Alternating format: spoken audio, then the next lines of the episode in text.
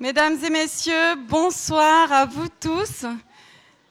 Qu'est-ce que c'est encourageant de voir autant de monde vu l'ampleur euh, du défi qui va nous être exposé ce soir? Vraiment, merci d'être tous venus ici ce soir. Euh, c'est donc l'avant-dernier jeudi du programme concocté par Marie-Thérèse Bonadonna.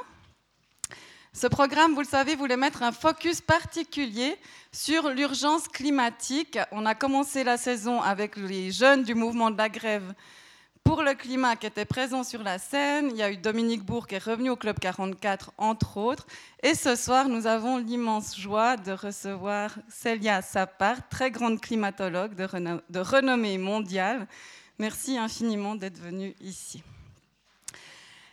La semaine prochaine, un tout autre sujet, nous recevrons une autre grande figure, mais cette fois de l'art contemporain, Sam Sturze, qui est l'actuel directeur des rencontres de la photographie d'Arles.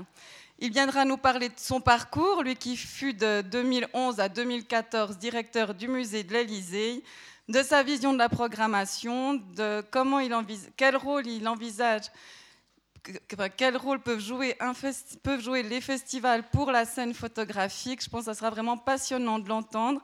Et un merveilleux prélude à la nuit de la photo qui aura lieu le samedi 15 février, ici, et vous le savez, dans bien d'autres lieux. Alors que nous sommes à tout moment bombardés d'images, c'est aussi quelque chose qui est qui, est très important pour Sam Sturze, c'est de donner des clés pour apprendre à les décrypter et avoir une lecture critique vis-à-vis d'un visuel. C'est aussi l'enjeu, enfin, l'occasion de faire un clin d'œil à l'exposition que vous pouvez encore admirer sur les six messes derrière qui justement veut donner des clés de lecture pour comprendre comment on peut manipuler une image, donc intitulée avant-après, donc comment on passe d'une image brute à un produit de communication efficace après, mais cette fois en écho aussi avec cette saison qui veut transmettre un message écologique fort. Donc c'est les trois membres de communication de l'agence Brief qui ont proposé cette exposition. Ce sera la dernière, semaine, la, semaine, la dernière fois la semaine prochaine que vous pourrez la voir. Et ce soir, je l'ai dit, c'est un très grand honneur de vous recevoir, euh, Célia. Alors, je pense que le thème est plus que d'actualité, mais vous êtes aussi une enfant du pays, ce qui explique aussi un peu peut-être ce monde. Originaire du Val de Travers, vous êtes vraiment une scientifique extraordinaire à part. Donc, je l'ai dit, climatologue, spécialiste de la glace, des pôles et des émissions de gaz à effet de serre. Vous êtes aujourd'hui affilié au laboratoire de glaciologie de l'Université libre de Bruxelles et dans ce cadre-là, vous avez mis au point une méthode scientifique novatrice pour déterminer comment les gaz à effet de serre sont émis, avec l'ambition de prévoir l'évolution future du climat. Vous avez participé à plusieurs longues expositions scientifiques au pôle Nord, expédition scientifique, au pôle Nord, pardon, et aussi au pôle Sud où vous avez pu constater de manière vraiment concrète les effets du réchauffement climatique qui sera l'objet de votre intervention ce soir. Mais depuis, c'est tout récent, vous me l'avez annoncé au souper, vous avez décidé de vous réorienter et de vous consacrer principalement à un rôle d'expert climat au sein d'organisations associées à la Commission européenne pour lesquelles vous avez été mandaté, et principalement une commission CO2 Value Europe. Vous nous parlerez ce soir de cette expérience. Je le disais la semaine passée, en annonçant cet événement, ce qui a fait un peu rire, mais qui était plutôt dramatique, c'est qu'être climatologue aujourd'hui est un métier psychiquement à risque. En effet, il y en a plusieurs qui quittent la recherche fondamentale, trop découragés face à tout ce qu'ils découvrent d'alarmant et l'impression d'hurler dans le vide. Vous, vous avez décidé de prendre un peu l'autre pan et de consacrer toutes vos forces, de mettre toutes vos forces dans, cette bataille climatique. Et vous refusez de perdre espoir, même si vous le dites et vous nous le direz, il faut agir vite. Ainsi, vous vous engagez corps et âme, je crois qu'on peut vraiment le dire, pour faire le lien entre milieu académique, preneurs de décision et aussi le public, d'où votre présence ici Mais vous multipliez aussi les actions de sensibilisation et de communication avec à chaque fois beaucoup de créativité pour innover dans la médiation scientifique. Ainsi, récemment, vous avez imaginé et écrit l'histoire de Sol, un rayon de soleil piégé au pôle Nord, un livre interactif illustré à destination des enfants. Ça fait d'ailleurs 15 ans que vous intervenez dans les écoles. Les jeunes, c'est quelque chose qui vous tient très à cœur. Alors, je suis ravie qu'il y ait plein de lycéens, de jeunes du lycée Blaise ce soir ici. Merci infiniment. Et vous me disiez au souper, vous avez vraiment une foi totale en cette nouvelle génération. Je vous remercie encore infiniment de votre présence. Ce sera une magnifique façon de conclure ce pan, ce pan consacré à l'écologie avec un éclairage à part par rapport à ce qu'on a déjà entendu et aussi cette note d'espoir. Merci et je vous souhaite une excellente soirée.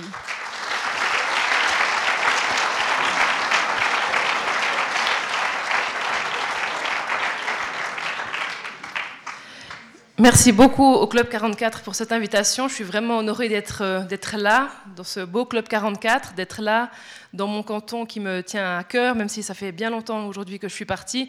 Et aussi très fière de voir tous ces jeunes dans la salle, parce que vraiment, c'est important que vous soyez là, c'est important qu'on puisse discuter. Donc, vous n'hésitez pas à poser des questions aussi. J'ai tout à fait envie d'entendre vos voix, que ce soit pendant la conférence ou plutôt après, quand on discutera, ou même au bar euh, tout à l'heure. Et finalement, être dans ce Club 44, ce qui me, fait encore plus plaisir, c'est que le Club 44, au final, c'est une histoire de passion. Et ce que j'ai envie de partager ce soir avec vous, c'est ma passion, c'est ce qui m'habite depuis très longtemps, je pense depuis mon, mon, plus jeune âge, en tout cas aussi loin que je m'en souvienne. Et ma passion, à la base, ben, je vais vous en parler tout à l'heure, mais c'est devenu cette lutte contre, les changements climatiques et cette compréhension des changements climatiques. Et je vais essayer de vous faire euh, vivre un petit peu tout ce qui se passe au niveau du monde scientifique. Je vais essayer de vous parler donc de ces faits scientifiques liés au changement climatique, mais aussi vous faire vivre un petit peu avec moi les, les dernières expéditions auxquelles euh, j'ai participé. Et donc je vais vous parler des changements climatiques, mais plus particulièrement dans le contexte des pôles, parce que vous allez voir qu'il se passe beaucoup de choses dans les pôles, et on a parfois l'impression qu'ils sont très loin, ces pôles, mais on se rend compte qu'en fait, ils jouent un rôle assez important sur nos vies ici, que ce soit un rôle économique, que ce soit un rôle climatique, météorologique, etc. Donc, on va parler de, tout ça ce soir. Mais avant de vous expliquer un petit peu plus justement la partie passion de tout ça, je voulais clarifier quelque chose pour commencer dans, le vif du sujet, pour simplement clarifier un des termes de tout ça, c'est finalement qu'est-ce que le climat? Parce qu'il existe aujourd'hui des sceptiques, de moins en moins, qui, pensent que les changements climatiques n'ont rien à voir avec euh, l'activité humaine. Je vous avoue que ça fait longtemps que j'en ai plus croisé. Mais souvent, c'est parce que justement, on ne comprend pas bien ce qu'est le climat, que ce soit au niveau des médias, que ce soit au niveau du public, etc. Et donc, il y a une grosse confusion.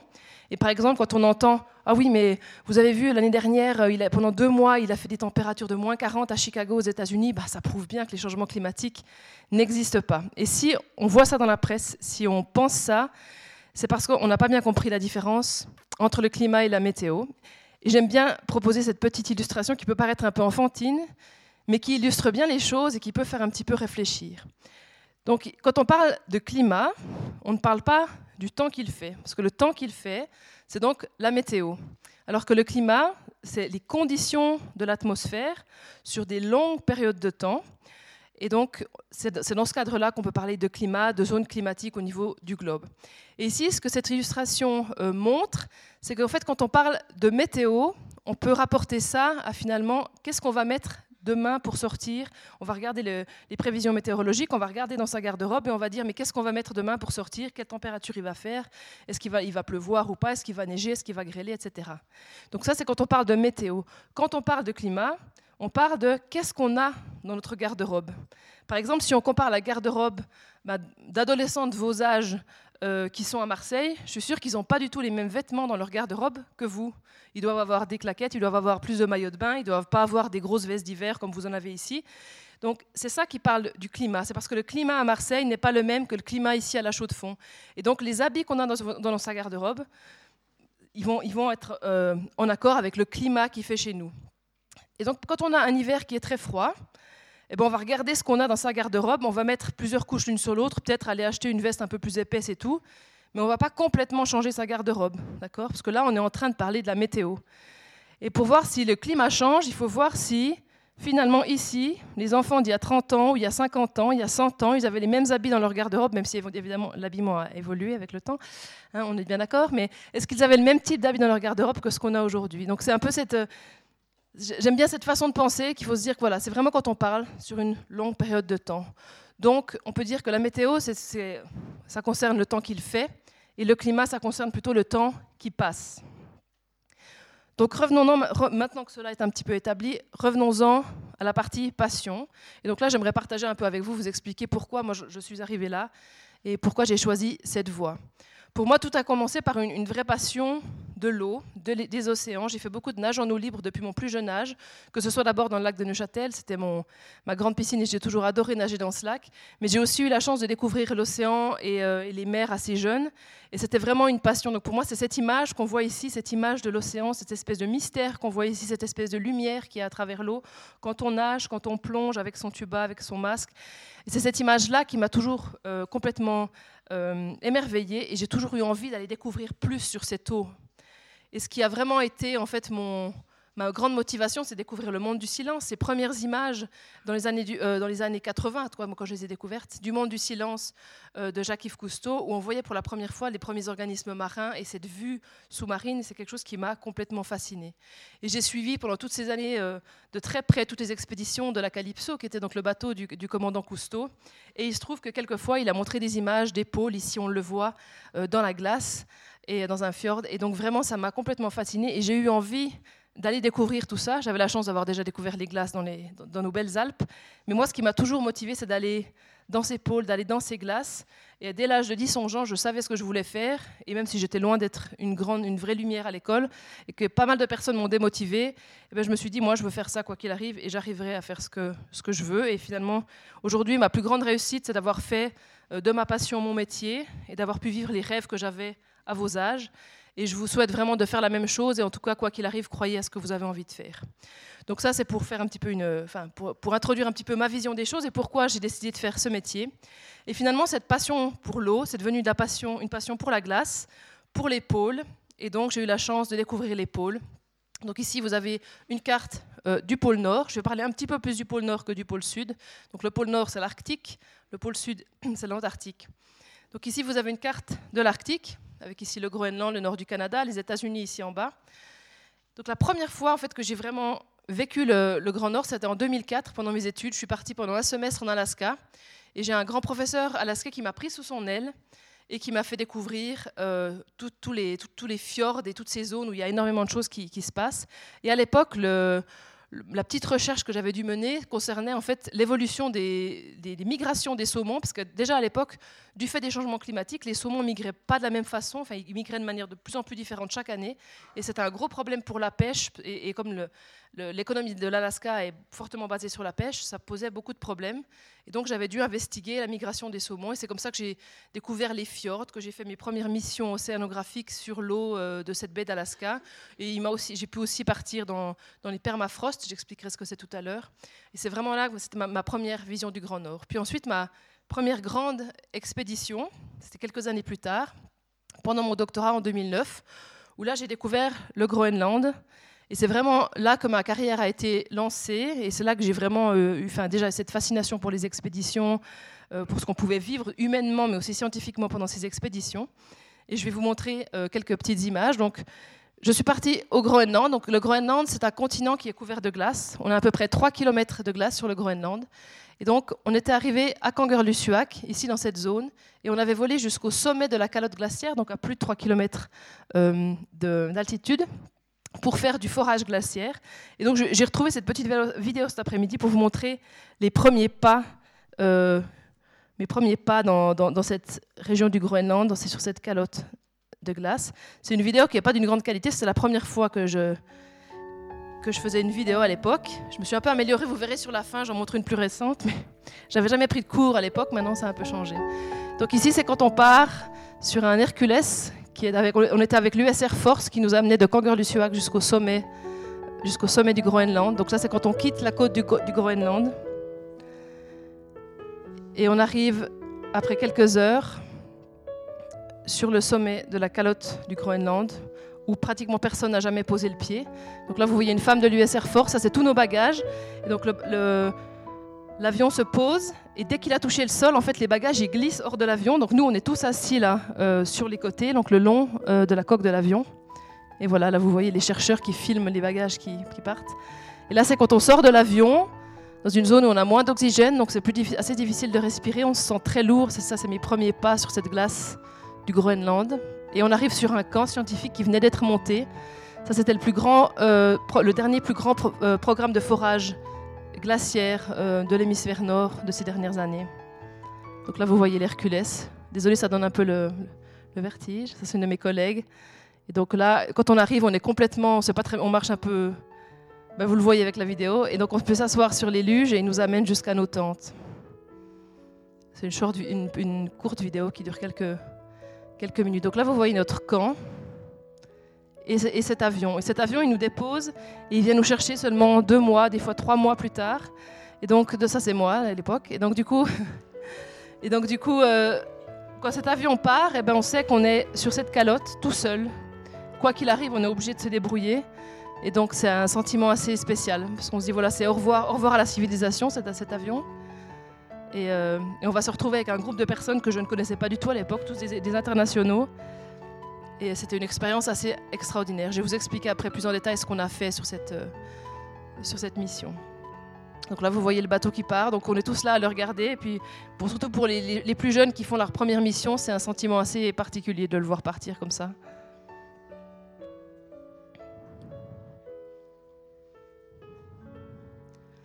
Donc après, vous allez voir quelques images du camp. Donc on dort dans des... Ça, c'est ce qui nous fournit l'électricité. Et donc on dort dans des tentes. Donc quand même la glace, donc il fait très froid. On a des, parfois des températures négatives pendant, pendant la nuit. Et puis ça, c'est l'endroit où on mange. Donc c'est une tente aussi qui est faite sur la glace. Donc moi, je dormais dans la tente la plus à gauche. Et on était très peu de femmes. Là, à cette époque-là, on était quatre femmes sur le terrain, au milieu d'à peu près 30 personnes. Et ils avaient mis notre tente la plus loin des les toilettes. Donc imaginez-vous, ça c'est une petite anecdote, mais je m'en souviens encore parce que imaginez-vous la nuit, quand on doit aller aux toilettes, c'est assez compliqué. Voilà. Donc ça, c'était juste pour vous donner une petite impression de, cette toute première mission qui date maintenant un petit peu. Donc maintenant, on va revenir dans, le vif du sujet. Donc voilà, vous voyez comment c'était à l'intérieur de nos, de nos tentes. C'était très sommaire. Donc on était, on était cinq. Et donc il fait jour tout le temps. Hein. On était là-bas pendant l'été. Ici, vous voyez une image du camp. Donc on a fait du forage scientifique. Donc on a foré de la glace. Donc ici, vous voyez cette immense foreuse. Et donc elle, part à la verticale et elle va forer dans un trou, comme vous le voyez ici. Le trou, on voit la foreuse en verticale. Ici, on voit la tête de foreuse. Donc, on a fait un trou, ça c'est de la glace hein, tout autour. Là, on est sous la glace, ça c'est des murs de glace. Donc, on va sous la, sous la glace pour, euh, pour travailler. Et voilà, on sort des carottes de glace et après on les analyse. Ça, c'est une photo aussi de moi à l'époque. Et ici, on voit une, carotte de glace. Donc, on analyse, on les découpe, on les emballe très, très consciencieusement parce qu'on sort seulement une carotte de 10 cm de diamètre qui va faire 3 km d'épaisseur et qui va nous, nous permettre de reconstruire, de reconstruire le climat sur pratiquement 150 000 ans, en tout cas au Groenland, et c'est plus pour l'Antarctique. Mais on doit faire aussi d'autres tâches. Par exemple, il faut ramener de l'eau propre, donc de la neige propre, pour qu'on ait de l'eau potable et d'autres choses. Donc c'est un, travail qui est assez physique. Mais comment ça se fait en fait qu'on arrive à reconstituer le climat en allant faire du forage glaciaire au sommet du Groenland? C'est parce qu'en fait, on a sur ce Groenland, sur ce continent du Groenland, qui ressemble d'une certaine façon à nos Alpes. Hein, donc on a des montagnes, on a un immense dôme de glace, un dôme de glace qui fait, comme je, l'ai dit tout à l'heure, jusqu'à 3 km euh, il s'est formé parce qu'on avait des précipitations neigeuses d'année en année qui ne fondaient pas pendant l'été. Et donc on a eu une, accumulation de ces précipitations neigeuses. Donc vous voyez, ça, il neige, et puis ça s'accumule, et ça s'accumule encore plus parce qu'il y a plus de neige qui vient au sommet. Et petit à petit, on a des couches de neige comme ça. Mais ce qui se passe, c'est qu'entre ces flocons de neige, donc à partir d'ici, on a ces flocons de neige qui tombent. Et en fait, entre les flocons, il y a un petit peu d'air de notre atmosphère qui vient se, un petit peu se, caler entre les flocons. Et petit à petit, cet air qui était dans l'atmosphère, il devient piégé dans cette glace. Et donc, quand on fait du forage, à la verticale comme ça, donc on prend une carotte qui va donc jusqu'à la, la, glace la plus ancienne, donc 130 000 ans, ou 800 000 ans pour l'Antarctique, 130 ou 150 000 ans pour le Groenland. Et on arrive à reconstituer donc tout ce qu'il y avait dans notre atmosphère jusqu'à cette date en étudiant ces petites bulles qui sont piégées dans la glace. Donc c'est super intéressant parce qu'on arrive notamment à savoir quelles étaient les différentes concentrations des gaz à effet de serre. Donc voilà à quoi ça ressemble une carotte. Ça c'est une carotte qu'on va sortir du carottier. Ici, c'est une autre carotte qu'on est en train d'analyser. Et ici, on voit, donc ça, c'est une tranche de carotte. Donc, c'est vraiment si on la tranche comme ça. Et vous voyez tous ces petits points blancs, c'est toutes ces, bulles de gaz. Donc, vous voyez que ça représente quand même une assez grande quantité d'air. Donc là, vous voyez une autre image d'un petit morceau de carotte. Et qu'est-ce qu'on peut apprendre avec ça? Ben, Les bulles d'air, comme je le disais, nous donnent une information sur la composition de notre atmosphère. Mais on n'étudie pas seulement cet air, on étudie aussi la glace, donc la molécule d'eau, le H2O. Car en fait, cette molécule d'eau, elle nous donne une information sur la température qu'il faisait quand la neige est tombée. Donc ça, c'est assez compliqué. Là, on parle d'isotopes, parce qu'il existe de l'eau lourde et de l'eau plus légère. Et on arrive à analyser la quantité d'eau lourde par rapport à la quantité d'eau légère dans cette, eau en fait, de, fonte de la glace. Et ça nous donne une, une, information sur la température. Donc on appelle ça un paléothermomètre. Donc on arrive à reconstituer la composition de l'atmosphère, la température, mais aussi euh, grâce à toutes les particules fines qui sont prises aussi dans cette glace, on arrive à dater les carottes. Puis on arrive par exemple aussi à voir les éruptions volcaniques. Et quand j'étais sur Nem, par exemple, à un moment, on a vu le Vésuve. Donc on entend quelqu'un qui crie sous la glace oh, J'ai vu le Vésuve. on se dit Comment ça, t'as vu le Vésuve? Oui, j'ai vu le Vésuve, le Vésuve dans la glace. Parce qu'on mesure les propriétés euh, diélectriques de la glace. Donc on voit des pics. Et tout d'un coup, il y avait ce gros pic. Et on sait que c'est le Vésuve, parce qu'il y a des calibrations qui sont faites, etc. Donc on voyait des cendres du Vésuve dans cette glace du Groenland. Et donc c'est quelque chose d'assez fascinant quand on est là-bas et qu'on découvre ça. Et donc toutes ces données, elles nous ont permis d'avoir euh, une grande compréhension du système climatique et aussi elles nous ont permis de mettre en avant le fait qu'il existe des changements climatiques naturels, donc des cycles climatiques naturels. Donc ici, ce sont des données, euh, c'est le, plus long euh, set de données qui existe en termes de temps, qui vient d'une carotte de glace de l'Antarctique. Donc ici, on est à moins 800 000 ans, à peu près à aujourd'hui. Donc en haut, on a les concentrations en CO2, au milieu, on a les températures, et en rouge, on a le méthane, qui est le second gaz à effet de serre le plus important, le gaz émis par l'activité humaine le plus important après le CO2.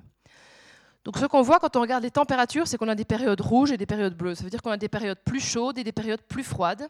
On appelle ça les périodes froides, les périodes glaciaires. Les périodes plus chaudes, on appelle ça les périodes interglaciaires. Et ce qu'on voit aussi qui est intéressant, c'est que dans les périodes plus chaudes, on a plus de CO2 et plus de méthane, et dans les périodes plus froides, on a moins de CO2 et moins de méthane. Donc on se dit, ah mais comment ça se fait en fait? Pourquoi, pourquoi c'est comme ça? La première question, c'est pourquoi est-ce qu'on a des périodes plus chaudes et des périodes plus froides? Dans ce contexte-là, on sait que c'est du fait des cycles de Milankovitch. Et ça, ça veut dire que c'est du fait de la position de la Terre par rapport au Soleil, de comment la Terre tourne autour du Soleil. Donc, la trajectoire de la Terre autour du Soleil évolue selon des cycles, et donc cela fait évoluer la température globale sur la Terre et, sur les différentes zones euh, du globe. Donc ça, c'est la raison de ces cycles climatiques naturels durant cette période. Mais la raison pour laquelle on a plus de CO2, plus de méthane dans les périodes plus chaudes, c'est en grande partie du fait que on a plus de sol qui euh, est en contact avec l'atmosphère. Parce que dans les périodes glaciaires, on a une grosse partie de l'hémisphère nord qui est recouverte de glace. Donc on a très peu d'échanges entre les océans et les sols et l'atmosphère. Et donc on a moins de méthane notamment, et moins de CO2, notamment qui sont émis euh, par euh, les marécages. Il y a énormément de marécages dans l'hémisphère nord qui émettent beaucoup de méthane et une certaine quantité de CO2 aussi. Et il y a moins de feux de forêt, parce que les feux de forêt émettent aussi du CO2 et du méthane. Donc pendant les, les périodes glaciaire, quand il fait très froid, il n'y a pratiquement pas de feu de forêt. Et de ce fait-là, on a beaucoup moins de méthane, beaucoup moins de CO2. Donc ça, ce sont vraiment des cycles naturels. Mais finalement, pourquoi c'est important d'arriver à reconstruire ces, émissions de gaz à effet de serre dans le passé?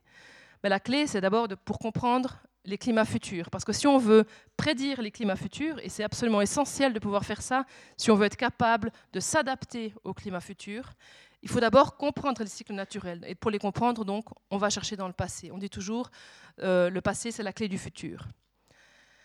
Et donc, pour faire un tout petit rappel sur ce qui est l'effet de serre, hein, pour qu'on remette un petit peu les choses en place. Donc, on a le Soleil qui réchauffe la surface de la Terre. Cette Terre, elle va irradier une autre type de radiation vers l'atmosphère. Elle va irradier de la chaleur vers l'atmosphère. Et cette chaleur va être piégée par des gaz à effet de serre, notamment le dioxyde de carbone, le méthane et l'oxyde nitreux ou bien le gaz hilarant qui est notamment fortement émis par les fertilisants dans l'agriculture. Et donc, ces gaz à effet de serre, ils ont toujours existé, en tout cas, ils existent depuis très longtemps dans notre atmosphère.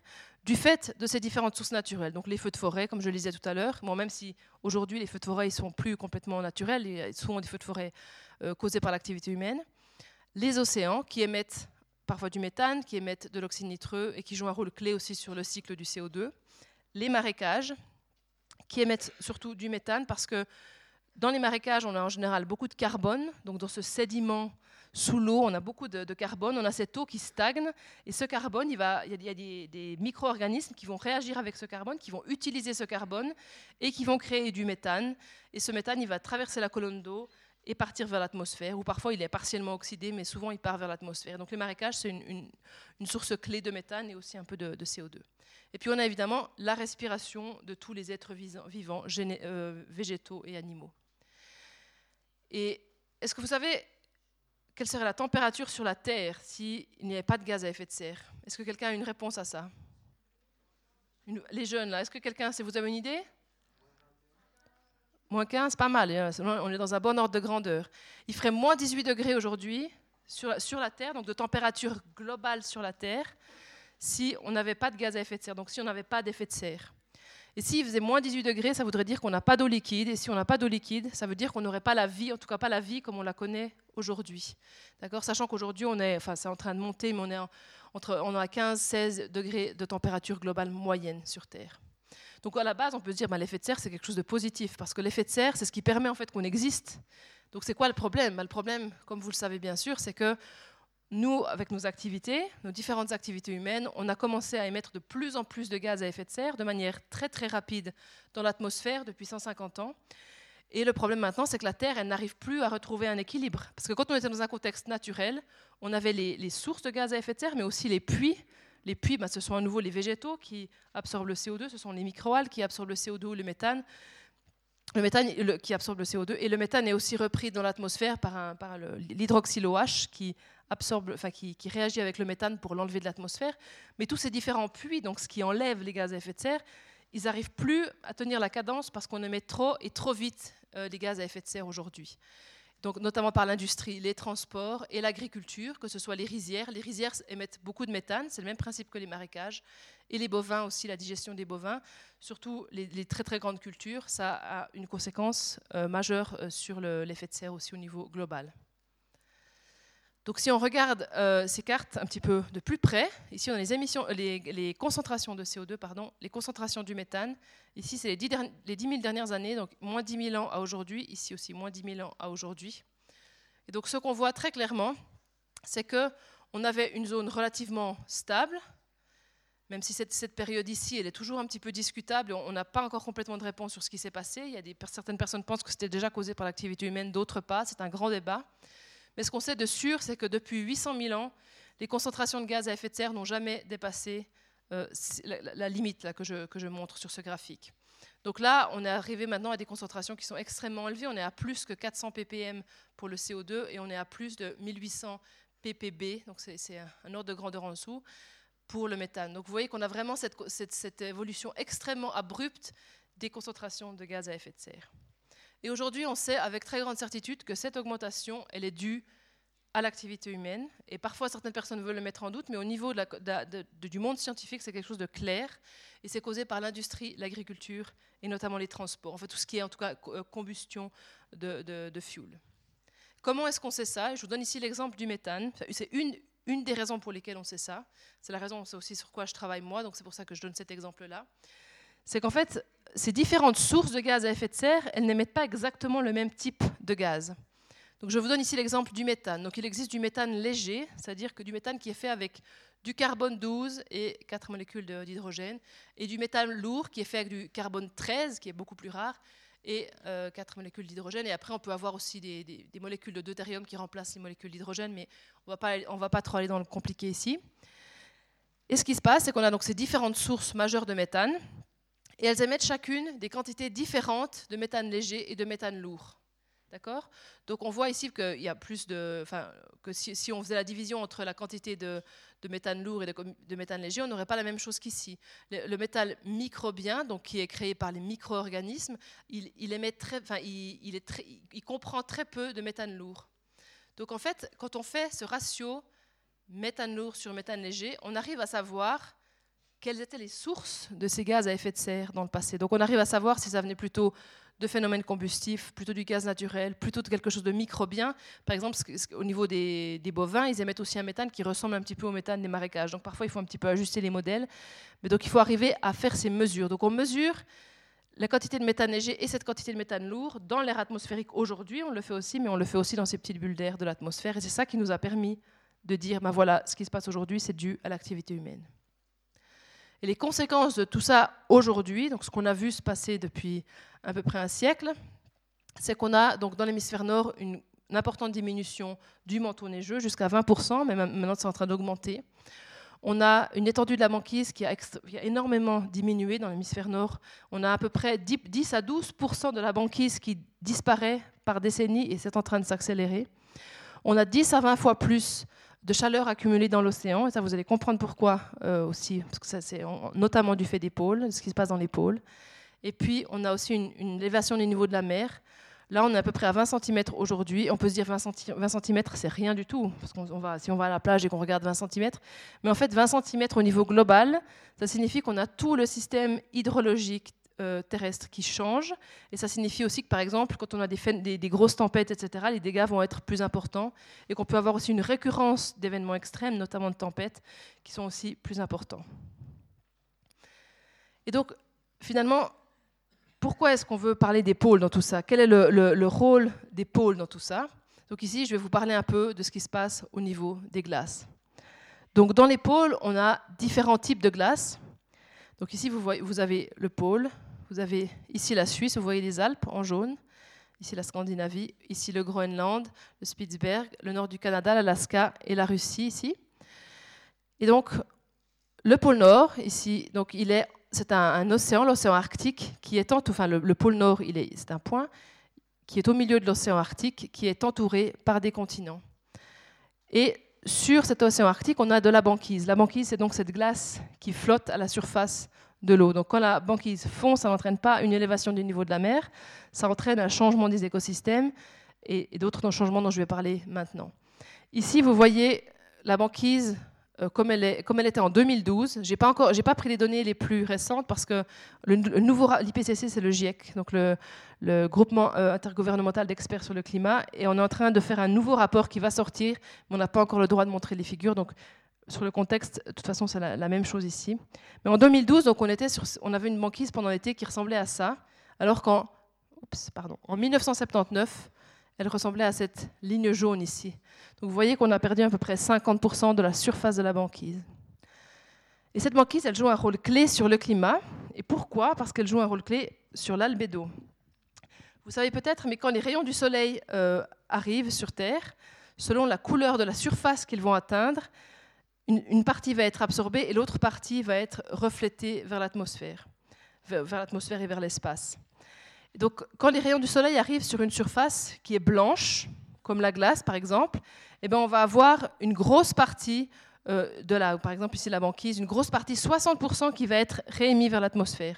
Alors que quand les rayons du soleil arrivent sur un océan bleu, comme ici bleu foncé, ben, comme c'est une couleur beaucoup plus foncée, on va avoir une grosse partie de la chaleur qui va être absorbée dans l'océan et seulement une toute petite partie qui va être émise vers l'atmosphère. Vous pouvez réfléchir à ça, par exemple, quand vous portez un t-shirt, en plein été, vous allez ici, il y a une grosse canicule. Si vous allez au soleil, vous n'allez pas mettre un pull noir, vous allez mettre un pull blanc. Pourquoi? Ben Ça, c'est une question d'albédo, parce que si vous mettez un pull noir, le noir va absorber la chaleur, alors qu'un pull blanc va refléter la chaleur. Donc le problème, c'est que quand la banquise disparaît, eh ben, on a une grosse partie de cette énergie qui avant était renvoyée vers l'espace, qui va rester dans l'océan Arctique, qui est bleu foncé. Et ça, ça entraîne un fort, fort réchauffement de l'Arctique, donc du pôle Nord, du Grand Nord. Et euh, cette région est d'ailleurs la région du monde qui se réchauffe la plus rapidement aujourd'hui et, et qui entraîne le plus de problèmes. Donc, ce que je disais, donc, ça entraîne un changement de l'albédo et donc, cette fonte de la banquise, et donc un réchauffement de l'océan arctique, mais aussi de l'océan mondial, et ça perturbe la circulation euh, des courants marins. Et vous voyez aussi, ça, ici, c'est une carte euh, mondiale des courants marins, justement. Donc, hein, on voit ici l'Europe, les États-Unis. Et vous voyez, donc, la banquise se forme dans ces régions ici. Et quand la banquise se forme, ce qui se passe, c'est qu'on a donc c'est la, glace de surface qui va être très très froide. La banquise va se former parce que on a euh, les, cristaux de glace qui vont commencer à se former quand il fait très très froid, le vent souffle, et petit à petit, ils vont commencer à, se joindre les uns aux autres et à former ces plateformes de banquise. Et quand, quand, la banquise commence à se former, on va avoir un développement de ces cristaux de glace vers le bas, donc ils vont croître vers le bas, et ils vont rejeter tout le sel qu'il y avait dans l'eau. Donc juste en dessous de la banquise, on a une zone qui est très salée, et dans cette zone très salée, donc cette, eau très salée, très salée veut dire qu'elle va être plus lourde que l'eau qui est en dessous, et donc ça va faire plonger l'eau de surface vers le fond des océans. Et c'est ça qui entraîne en fait ce grand courant marin mondial, c'est ça qui entraîne par exemple que le Gulf Stream existe, c'est que donc on a ces courants de surface qui ici vont devenir très salés du fait de la formation de la banquise, et ils vont plonger en, profondeur, et ça entraîne en fait ce tapis roulant de courants marins. Donc en rouge, vous avez les courants de surface chauds, et en bleu, les courants profonds bleus. Et donc c'est la banquise qui est un des moteurs clés de ces courants marins mondiaux. Et les courants marins mondiaux, c'est eux qui gèrent, c'est eux qui contrôlent la météo qui fait, même ici en Suisse, même si on est loin de la côte, c'est quand même les courants marins qui ont un, rôle clé sur euh, la météo, mais aussi sur le climat qui fait dans nos régions. Donc si on n'a plus de banquise qui se forme ici, on pourrait se dire qu'on va avoir un, gros, un, gros, changement au niveau de ces courants marins. Il y a ce fameux film euh, Le jour d'après qui disait oui, mais alors, si on n'a plus le Gulf Stream et tout ça, ben, ça veut dire qu'on va avoir une, nouvelle ère glaciaire qui va se produire parce que ce Gulf Stream ici qui remonte, il réchauffe les côtes européennes. Hein, c'est ce, trait rouge, évidemment, il y, a, plein, ça c'est très schématique, il y a plein de petits courants qui partent dans tous les sens. Parce que c'est la raison, par exemple, pour laquelle euh, à Bordeaux, qui est à peu près la même latitude que Montréal, on n'a pas du tout les mêmes hivers. À Bordeaux, on, on passe rarement en dessous de 0 degré, alors qu'à Montréal, il peut faire moins 50 degrés. C'est du fait notamment de ce Gulf Stream. Beaucoup de gens pensaient, bon, bah, si on n'a plus ces courants marins, ça veut dire qu'on va repartir vers un refroidissement. Mais aujourd'hui, on voit que non, certainement pas, on ne va pas repartir vers un refroidissement, car de toute façon, ce sont les activités humaines et les émissions de gaz à effet de serre qui contrôlent de manière majoritaire notre climat aujourd'hui. Il y a d'autres choses aussi euh, qui sont très importantes au niveau du climat et de la météo dans les pôles, c'est ce fameux jet stream. Le jet stream, c'est les courants atmosphériques. Donc on a un air très froid qui est sur les pôles, et on a un air juste donc ici, et on a un air juste en dessous qui est beaucoup plus chaud. Et cette différence de température entre l'air froid et l'air chaud va faire qu'on a un vent qui va se créer et qui va tourner autour des pôles. Mais aujourd'hui, du fait que les pôles se réchauffent, la température ici, donc elle est moins, la différence de température entre cette température ici et cette température ici est moins grande. Donc ce jet stream, ce courant polaire ici, il va moins vite et du coup, on a souvent des moments où tout d'un coup, il y a une espèce de vague qui descend. C'est-à-dire qu'il tourne de manière moins circulaire. Tout d'un coup, il tourne et puis il fait des espèces de vagues comme ça. Et ça, c'est la raison pour laquelle parfois on a des hivers très rudes, comme ça a été le cas l'année dernière euh, en Amérique du Nord. Vous avez vu ces immenses quantités de neige qui sont tombées, etc. C'est parce qu'on avait cette air de l'Arctique. Quand on dit des intrusions de l'air de l'Arctique, ça veut dire qu'on a c'est ce, courant polaire qui descend vers nos régions ou vers, d'autres régions de l'hémisphère nord et qui entraîne qu'il fait très froid. Donc c'est un petit peu contre-intuitif parce que ça veut dire qu'il fait plus chaud au pôle nord et c'est ça qui entraîne qu'en fait il va faire plus froid chez nous. Donc il y a beaucoup de gens qui pensaient que ce froid qu'on observait, ça voulait dire que les changements climatiques n'existent pas, mais c'est le contraire justement. Ce froid qu'on observe, c'est du fait de l'affaiblissement de ce courant polaire, du fait de ce réchauffement dans les pôles. Et donc il y a d'autres glaces qui existent, la calotte glaciaire, donc cette, grande calotte glaciaire du Groenland. On sait bien, on en parle beaucoup, que cette calotte glaciaire qui fond et aujourd'hui de plus en plus vite entraîne une montée globale du niveau de la mer. Donc parce que c'est de l'eau continentale, c'est comme nos glaciers alpins qui vont vers l'océan, qui vont par, par les rivières dans les océans, qui entraînent une montée du niveau de la mer. Puis on a un autre type de glace qui est moins connu, mais qu'on a aussi dans nos Alpes, c'est le permafrost. Le permafrost, c'est quoi? C'est un sol qui est gelé de manière permanente donc ici, vous voyez un sol très tourbé. On a vraiment cette glace. Il peut avoir différentes formes. Des fois, c'est aussi des, graviers, des sables et tout ça qui, ont, qui sont un peu euh, qui sont mis ensemble avec de l'eau qui est complètement gelée, qui sont gelés ensemble. Et ces permafrosts, ils représentent d'immenses zones euh, dans, les zones polaires, mais aussi un petit peu dans les Alpes, sous nos glaciers notamment, et ici euh, en Scandinavie. Vous voyez donc tout ce qui est rose ici, donc c'est du permafrost. On parle de millions de kilomètres carrés. Et ce qui se passe, bah, du fait que l'Arctique se réchauffe beaucoup plus vite que le reste du globe, c'est que ce permafrost, il est en train de fondre. Et qu'est-ce que ça entraîne, un permafrost qui fond? Ça entraîne une formation de marécage. Et vous vous souvenez qu'on a dit au début que les marécages, ça entraînait des émissions de méthane, qui est ce gaz à effet de serre très important, qui est 20 fois plus puissant par molécule que le CO2, sur une échelle de temps d'à peu près 100 ans. Donc, même si sa concentration aujourd'hui dans l'atmosphère est bien plus faible que le, que le CO2, si on a d'importantes émissions de méthane, ça veut dire qu'il faut absolument prendre cela en compte parce que euh, ça doit être euh, calculé au niveau de la, prédiction, au niveau des, projections climatiques, parce que ce méthane, il va vraiment jouer un rôle, enfin il joue déjà un rôle, mais il va encore jouer un rôle plus important sur euh, notre climat. Et en plus, ce que ça entraîne aussi, c'est que ces permafrosts, il y a beaucoup de, tribus autochtones qui vivaient dans ces régions et qui, avaient leur route, leur maison, etc. dans ces régions. Et aujourd'hui, du fait de la fonte de permafrost, il y a d'immenses zones qui sont complètement détruites, les infrastructures sont détruites parce que le permafrost est complètement instable.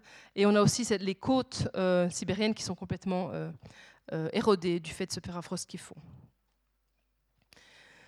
Donc maintenant, je vais vous parler un petit peu plus de mes expéditions, vers la partie un peu plus, plus fun, après avoir essayé d'établir un petit peu cette partie, pour montrer à quel point les pôles jouaient un rôle aussi sur ce qui, se passait vers chez nous. Je vais vous parler un peu de mes, différentes expéditions. Donc, comme je vous l'ai dit tout à l'heure, je suis partie en 2009 donc, au Groenland. Puis j'ai fait différentes expéditions un peu plus courtes. Et une autre expédition euh, qui m'a beaucoup touchée, c'est cette expédition Spherus qui m'a permis de traverser le globe par le passage est de l'Arctique, donc en partant de Tromsø, ici dans le nord de la Norvège, jusqu'à Barrow, en Alaska, la ville la plus au nord des États-Unis.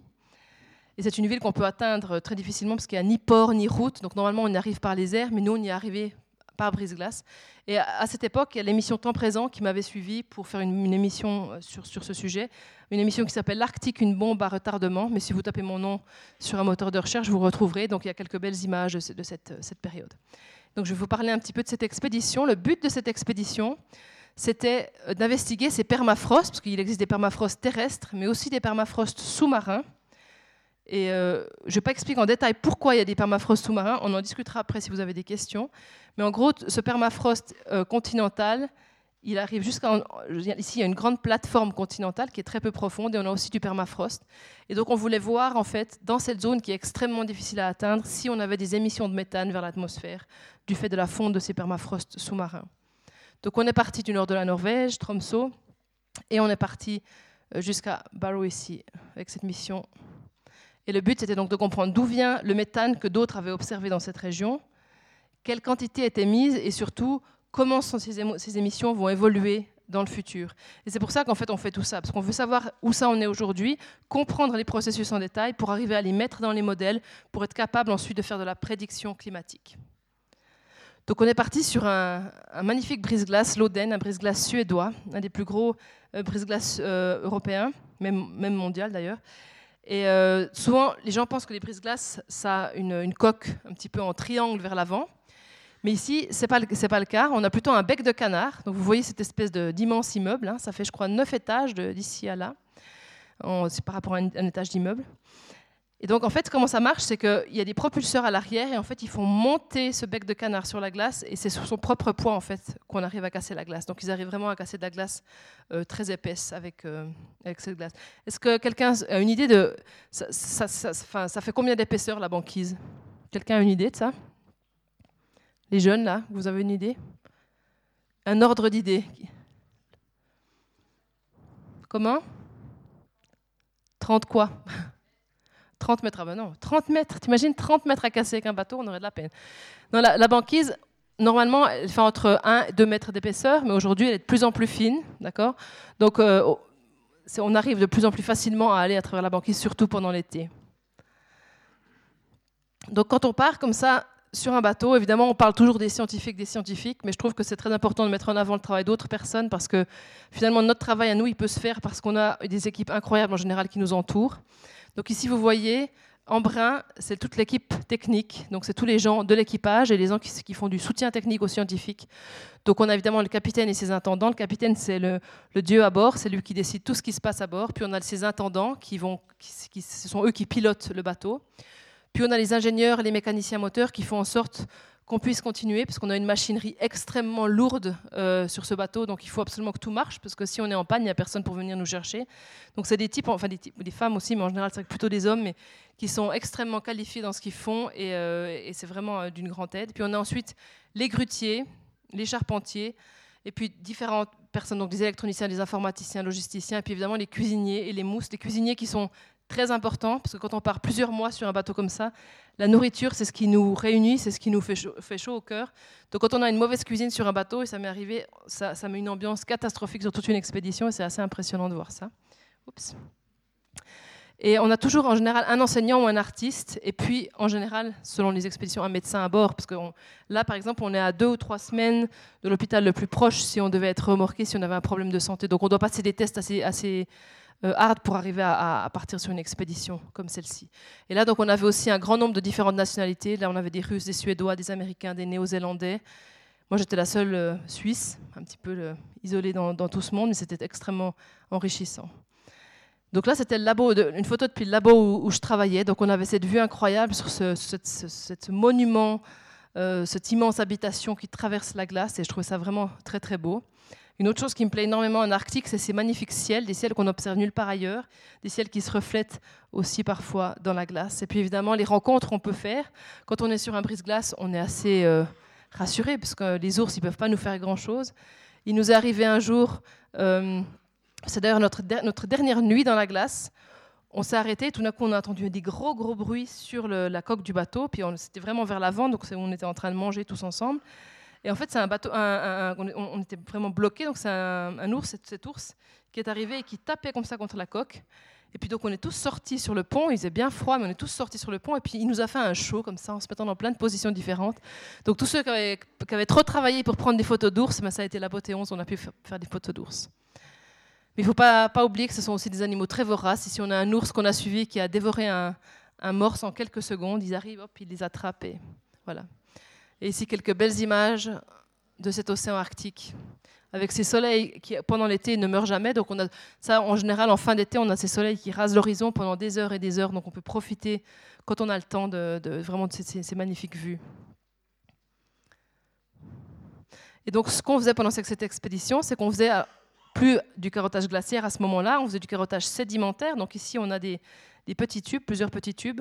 On faisait descendre cette araignée, on appelle ça une araignée, jusqu'au euh, fond, dans les fonds marins, jusqu'on peut aller jusqu'à plusieurs milliers de mètres de profondeur. Hein. Et puis ensuite, on lâchait un piston et ça faisait rentrer ces tubes dans le sédiment marin. Ensuite, on fermait et on remontait tout et on étudiait ces sédiments marins et on essayait de voir les concentrations de gaz à effet de serre dans cette glace, euh, les microbes, etc., pour essayer de comprendre euh, ce qui se passait au niveau notamment du méthane. Et puis, on faisait aussi l'échantillonnage d'eau. Ici, on a une rosette, donc on la faisait descendre jusqu'en bas. Là, on a une machine qui mesure la température et la densité de l'eau, la salinité. Et puis ensuite, on la remonte et on ferme. Ça, à chaque fois, on a une bouteille. On remonte cette rosette et à chaque profondeur, hop, on peut la fermer depuis la, depuis la surface. Comme ça, on a des échantillons d'eau depuis différentes profondeurs et on arrive à faire des profils de gaz à effet de serre dans l'eau pour voir, par exemple, si on a beaucoup d'émissions au fond ou s'il y a de l'oxydation, c'est-à-dire que le méthane, il réagit, par exemple, avec, euh, avec différentes. Euh, avec de l'oxygène, etc., dans euh, la colonne d'eau. Donc ça, ça dépend vraiment de, de, ce qu'on veut voir en fait. Et puis moi, je m'occupais principalement de la partie atmosphérique. Donc j'avais un espèce d'entonnoir ici, enfin, j'en avais, plusieurs, mais ça c'est un d'eux, qui était là et qui était relié avec un tube jusqu'au labo d'où j'ai pris la photo. Et je mesurais les concentrations de gaz à effet de serre dans l'atmosphère pendant toute la mission, et aussi avec ma nouvelle machine, euh, la quantité donc, de ce méthane lourd et de ce méthane léger afin de savoir quels étaient les processus qui créaient le méthane. Donc ce n'est pas juste de se dire combien il y en a dans l'atmosphère, mais c'est de savoir quel méthane, d'où il vient, quels sont les processus.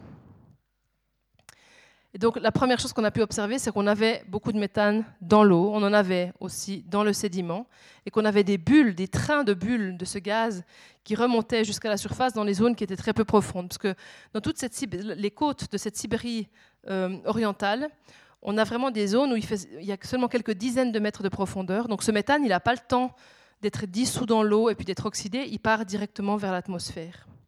Et à la base, euh, Antoine, les collègues russes pensaient tous qu'on avait des grandes quantités de gaz naturel en fait qui étaient sous ce permafrost et que du fait que le permafrost fondait, eh bien, on avait tout ce gaz naturel qui partait vers la surface, vers l'eau et puis potentiellement vers l'atmosphère. Mais les mesures qu'on a pu faire, notamment celles que j'ai faites avec ces différents, ce méthane lourd et ce méthane léger, ont montré qu'en fait non, la partie majeure du méthane qu'on trouvait dans ces bulles, c'était du méthane qui venait de ces microbes. C'est-à-dire qu'on a des microbes aujourd'hui qui sont en train de revenir à la vie, qui utilisent le carbone qui est autour d'eux dans ce permafrost qu'ils font et qui créent du méthane. Et ce méthane, il part dans l'eau.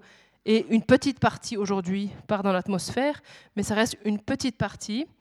Mais on pense que ce, phénomène va certainement s'accélérer dans le futur, mais ça reste encore difficile à, quantifier précisément.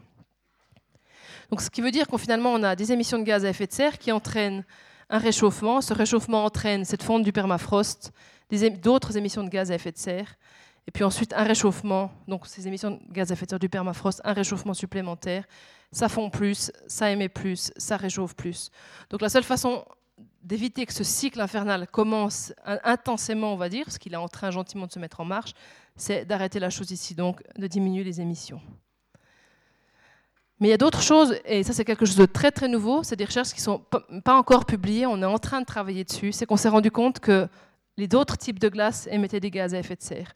On a les calottes de glace qui fondent et sous les calottes de glace, donc imaginez-vous les calottes de glace, c'est comme les glaciers des Alpes. On a la glace qui est sur, un, sur de la roche ou sur des, des terres, et en fait dans cette interface entre la glace et la terre, c'est souvent à cet endroit-là que l'eau fond l'eau ruisselle sur cette terre. Et quand on mesure les quantités de gaz à effet de serre dans cette eau, depuis très peu de temps, on s'est rendu compte qu'il y avait beaucoup, beaucoup de méthane. Et on a notamment beaucoup, beaucoup dans la côte euh, ouest du Groenland. Et là, on a fait une toute dernière recherche qu'on va présenter au mois d'avril euh, qui va montrer ça. Et donc ça, c'est très inquiétant et on ne sait pas encore très bien d'où vient ce méthane. Mais on a aussi autre chose, et ça je l'ai investigué un petit peu plus ces, derniers 5-6 ans, c'est la banquise qui, joue aussi un rôle sur les émissions de gaz à effet de serre. Et là, cette fois-ci, je vais passer au pôle sud. Donc là, je vous montre une image du pôle nord. On passe au pôle sud, en Antarctique, pour vous parler un petit peu de cette mission-là. Donc c'est cette mission Pipers qui a eu lieu en 2017. C'était une, très longue mission. En tout, on a été trois mois sur le bateau. Et on est parti pendant l'hiver austral, c'est-à-dire qu'on a été les, les, je ne sais pas si on peut dire les chanceux ou les pas chanceux, mais en tout cas, on est on, on a fait partie des, du peu de gens qui peuvent aller en Antarctique pendant l'hiver. Et c'était une expérience qui a été assez intense. Et donc, on est parti de la Nouvelle-Zélande jusqu'à la mer de Ross. Donc, ici, vous voyez l'Antarctique, la Nouvelle-Zélande est, donc là, jusqu'à cette mer de Ross. Donc, ici, on a ce continent antarctique qui est comme donc, euh, aussi un continent, un continent montagneux. Ici, on voit les montagnes transantarctiques. Et puis, on a cette immense calotte de glace aussi qui fait 3 km d'épaisseur ou même plus et en fait, elle s'écoule. Et ici, on a cette euh, plateforme de glace marine qui flotte. En fait, c'est cette glace continentale qui va sur la mer et qui est en train de fondre. Et on est allé jusqu'au pied en fait de cette plateforme de glace. Et le but était donc d'étudier les émissions. en tout cas, mon but à moi, ce n'était pas le but de toutes les personnes sur le bateau, c'était d'étudier les émissions de gaz à effet de serre de, la banquise. Parce qu'ici, on voit pas, mais toute cette zone ici est recouverte de banquise. D'accord Ici. Donc la, banquise, ça peut ressembler à ça. Ça peut aussi ressembler à, ça quand on arrive ici euh, le long des montagnes transantarctiques. Vous voyez ici les montagnes transantarctiques. Donc ça, c'est la banquise. Ça, c'est les, glaciers, les fjords, les glaciers qui arrivent vers, vers, la mer. Et puis ici, on a, à ne pas mélanger, on a un iceberg qui est pris dans la banquise. Un iceberg, c'est un morceau de glace qui s'est détaché par exemple, de ces plateformes de glace flottantes ici, ou bien des fois c'est un petit peu plus proche de, de la côte, c'est ces morceaux de glace continentaux, donc qui arrivent du continent, qui arrivent des calottes de glace, qui se détachent, qui partent vers l'océan et qui sont parfois pris dans la banquise. Donc là, je vais vous montrer un deuxième petit film qui est un peu moins, euh, qui bouge un peu moins que le précédent, parce que j'avais pris quelques cours de, tournage entre temps. Donc ça, c'est le, film que j'ai fait lors de cette mission euh, en Antarctique. Donc là, je faisais partie des, des, chercheurs belges, même si je suis suisse, mais c'est voilà, c'est l'affiliation qui compte. Donc ça c'est le brise-glace, le Palmer, un grand brise-glace américain sur lequel on est parti avec une équipe surtout américaine. Donc on est parti de Christchurch en Nouvelle-Zélande jusqu'à la mer de Ross. Et voilà à quoi ça ressemble quand on arrive sur la banquise. Donc là c'est avant que la nuit noire nous, nous prenne, parce qu'on était en hiver.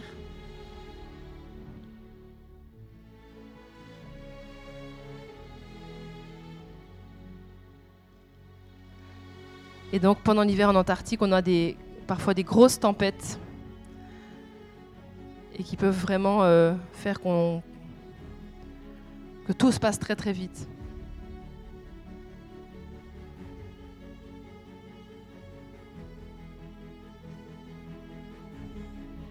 Donc ici, quand euh, la banquise était trop fine ou qu'on avait seulement ces morceaux, ces, crêpes de, glace, on partait faire du carottage en bateau. Donc voilà, vous avez un exemple d'une tempête. Et puis après, on s'est retrouvé dans la nuit. On a passé plusieurs semaines dans la nuit complète, parce que c'était l'hiver austral où il n'y a plus le soleil. là, à nouveau, on est sur la banquise. Donc on fore des, carottes, mais courtes, pour essayer d'analyser tout ce qu'il y a à l'intérieur. Donc là, on ne reconstitue pas le climat, mais on essaie de comprendre les micro-organismes, comment les gaz se forment, pourquoi dans cette banquise qui, qui, qui fond en général à chaque saison, cette banquise-là. Donc là, une, une vue de notre brise-glace pris dans la glace. Donc là, il faisait très très froid. Vous voyez, on est habillé en combinaison blanche, c'est parce qu'il y a des personnes qui travaillent sur les métaux lourds et qui, ces métaux lourds qui jouent un rôle important dans la, bio, dans la, dans la biologie des océans.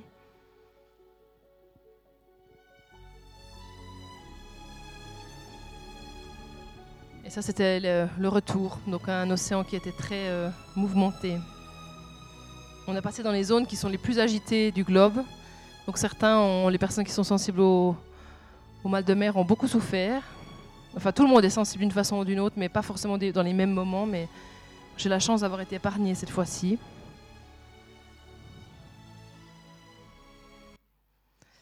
Voilà. Donc je continue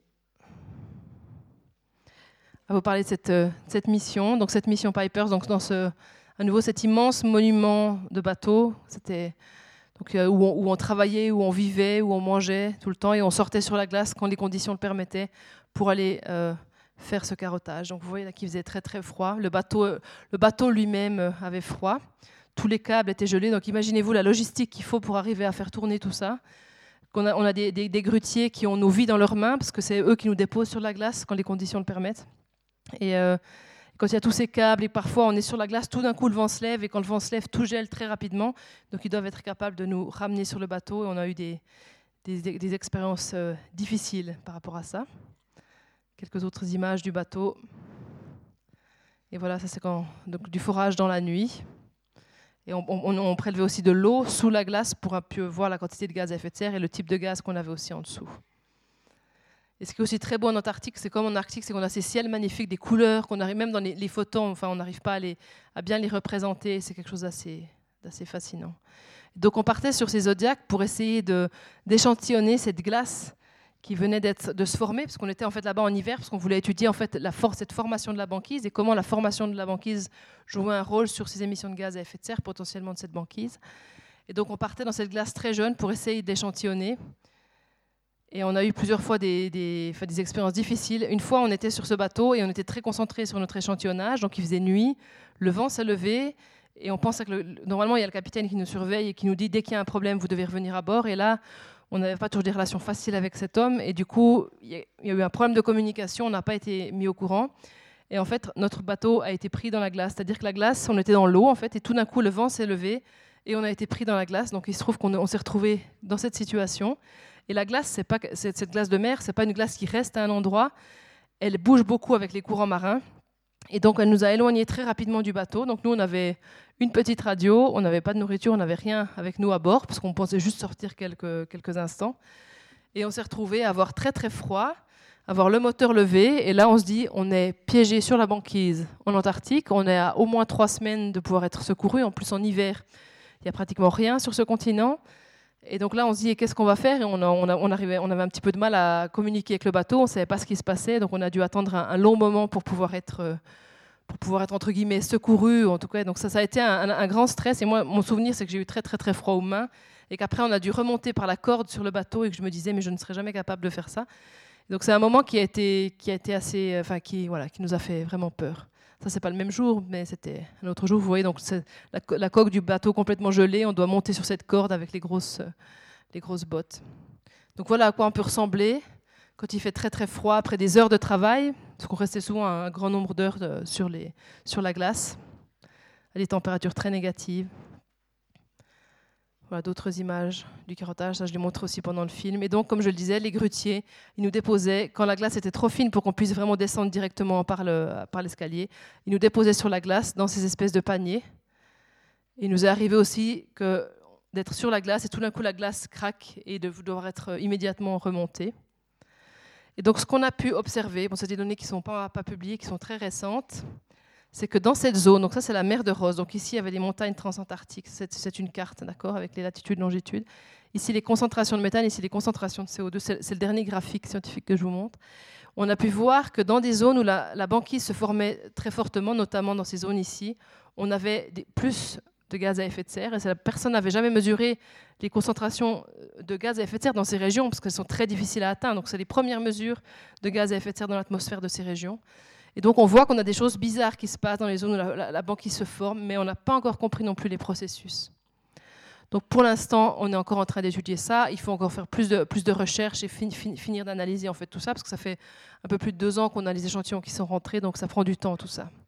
Mais ce que ça pourrait vouloir dire, c'est que la banquise joue aussi un rôle ici, et donc ça montre qu'il faut absolument comprendre ces processus, qu'il faut arriver à les quantifier et qu'il faut être capable de, vraiment prédire le climat en prenant tout ça en compte, parce que sinon, on, se plante. Il faut vraiment être capable d'avoir une bonne quantification.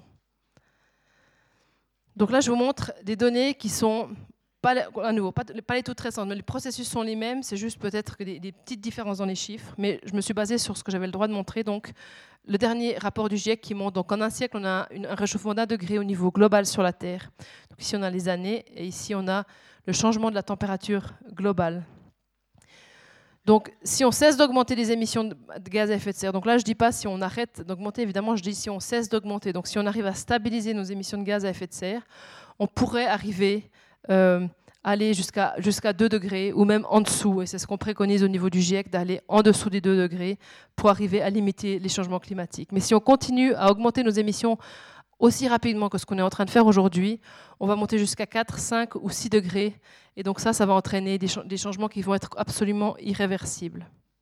Donc à quoi ressembleraient les pôles à ce moment-là? Donc là, c'est une carte qui montre, à nouveau, c'est en 2012, mais on voit que ici, vous avez l'échelle de température. Donc c'est la différence de température entre la, fin euh, du siècle dernier et l'année 2012. On voit qu'on a des températures, plus on va vers les couleurs chaudes, plus c'est chaud évidemment, plus on va vers le bleu, c'est des couleurs froides. On voit qu'au pôle, on a un réchauffement plus rapide que dans le reste du globe. Et si on regarde ce scénario rouge ici, on voit qu'on aurait jusqu'à 11 degrés, et maintenant on pense même que c'est encore plus euh, au niveau des pôles, et ça, ça voudrait dire qu'on n'aurait plus de banquise et une calotte glaciaire du Groenland qui aurait très très fortement fondu. Mais si on cesse d'augmenter les émissions, on voit qu'on peut avoir un rééquilibrage et qu'on peut vraiment limiter les choses. Donc ça, c'est un, un message clé. Et si on regarde l'étendue de la banquise, justement, donc à nouveau ici, c'est en rouge, c'est si on continue d'augmenter les émissions. En bleu, c'est si on arrive à les stabiliser. On peut voir qu'on pourrait en tout cas sauver une partie de la banquise euh, dans l'hémisphère nord. Et ça, c'est quelque chose de clair, alors qu'elle aura complètement disparu d'ici quelques dizaines d'années. Et ce sera même peut-être avant 2050, vu la, vitesse à laquelle ça va aujourd'hui, euh, si on ne change pas drastiquement nos comportements. Puis en ce qui concerne nos glaciers alpins, pour venir un petit peu plus dans nos régions, on voit un petit peu la même chose. On voit que si on arrive à limiter les émissions, donc la courbe bleue, on pourrait garder au moins les, les cirques polaires des glaciers. Donc ici, on a les volumes de glace et ici les années. Donc les prévisions pour la Suisse, c'est qu'on aurait des, précipitations qui seraient et qui sont déjà plus fortes, des tempêtes et des périodes de sécheresse intenses. Donc là, on parle d'événements extrêmes qui sont de plus en plus intenses. On aura des récurrences de coulées de boue et d'inondations, ce qui est déjà aussi le cas dans les Alpes. Il y a des zones dans les Alpes qui vont devoir être euh, complètement euh, abandonnées, où les, habitants vont devoir partir parce que du fait notamment de la fonte très rapide des glaciers, du fait du changement de tout ce cycle hydrologique, il va falloir euh, faire, il va falloir je, ne trouve pas le mot, mais il va falloir Évacuer, merci beaucoup. Il va falloir évacuer certaines zones. Et puis on aura des, feux de forêt qui vont entraîner la désertification. Donc ce qui se passe dans le sud de la France, ça va avoir tendance à remonter clairement. Et on va avoir des périodes avec des, très très forts pics de, température à 50 degrés en été. Et il faut bien se dire que on, n'est pas aujourd'hui là, on n'est pas capable de s'adapter à ça. Donc il faut vraiment réfléchir à tout ça et faire des plans très clairs. Donc quelles sont les solutions? Les solutions, elles sont. La première solution, elle est, je pense, évidente, c'est qu'il faut diminuer les émissions de gaz à effet de serre. Mais comment est-ce qu'on va diminuer ces émissions de gaz à effet de serre? C'est pas, c'est pas si facile. D'abord, il faut comprendre qu'est-ce qui émet des gaz à effet de serre. ça, c'est non plus pas toujours. Euh, enfin, tout n'est pas toujours très logique et tout n'est pas toujours très compréhensible pour tout le monde, parce qu'il y a différentes façons de parler de ces émissions de gaz à effet de serre. Mais ici, si on prend vraiment par secteur, donc j'ai pris une source euh, de l'Office fédéral de l'environnement. Donc on voit qu'en Suisse, on a une grosse partie des émissions de gaz à effet de serre qui vient du secteur du bâtiment et du secteur des transports. Et ce sont des secteurs, pas qu'en Suisse, hein, en Europe et même de manière assez globale, c'est des secteurs qui sont extrêmement énergivores, c'est des secteurs qui entraînent beaucoup d'émissions euh, fossiles, qui proviennent d'énergie fossile. Euh, parce que c'est des, secteurs qui sont très difficiles à défossiliser. Aujourd'hui, on n'a pas beaucoup d'alternatives pour ces secteurs, et donc c'est pour ça aussi qu'ils émettent de plus en plus de gaz à effet de serre. Les autres secteurs sont en train de se stabiliser ou voire un petit peu de diminuer, mais on ne voit pas encore des diminutions bien drastiques. Mais ce secteur du bâtiment et surtout celui des transports, on a eu une augmentation de 4% euh, depuis je pense depuis 2005, faut pas que je me... non oui depuis 2005 donc en, Suisse. J'ai un petit doute entre 2000, je vais vérifier après 2005 ou 2015, mais je crois depuis 2005 on a eu 4% d'augmentation pour les transports. Mais il ne faut pas seulement regarder ces gros blocs, il faut aussi regarder ces autres émissions. Parce que dans ces autres émissions, il y a beaucoup de choses qui sont pour l'instant relativement faibles au niveau de leur impact, mais qui, ont qui vont peut-être avoir un rôle majeur. Et par là, je parle par exemple de tout ce qui concerne Internet, de tout ce qui concerne les films en streaming, de tout ce qui concerne, tout ce qui concerne les, serveurs qui, sont, qui émettent beaucoup de gaz à effet de serre aussi. Et ça, c'est des sources qui sont amenées à augmenter et qui augmentent de plus en plus vite et qui pourraient jouer un rôle clé, sachant qu'aujourd'hui, on doit diminuer tout ça d'à peu près 50%. Donc il faut absolument être très intransigeant par rapport à ça. Donc voilà où on en est en Suisse, quand on voit ce graphique. Donc ici, c'est les émissions de gaz à effet de serre en CO2 équivalent, donc si on la réfère à l'échelle CO2, depuis 1990 jusqu'à 2020. Ici, c'était le but euh, pour 2020. Je n'ai pas les deux dernières barres encore, elles n'ont pas été publiées. Et donc, on, se dit, bon, ouais, on a vu une espèce de... Enfin, on n'a pas vraiment l'impression qu'il se passe grand-chose là, mais on se dit, bon, mais on n'est pas si mal, en fait, par rapport à d'autres pays où il y, a, une immense différence entre ce qu'ils devraient avoir et ce qu'ils sont en train de faire. Mais je trouve que ça, c'est un petit peu dangereux, parce que ces émissions, elles sont basées sur le fait qu'on on met une grande bulle par-dessus la Suisse et on mesure ce qui sort de la Suisse. Voilà, ça, il y a tant de gaz à effet de serre.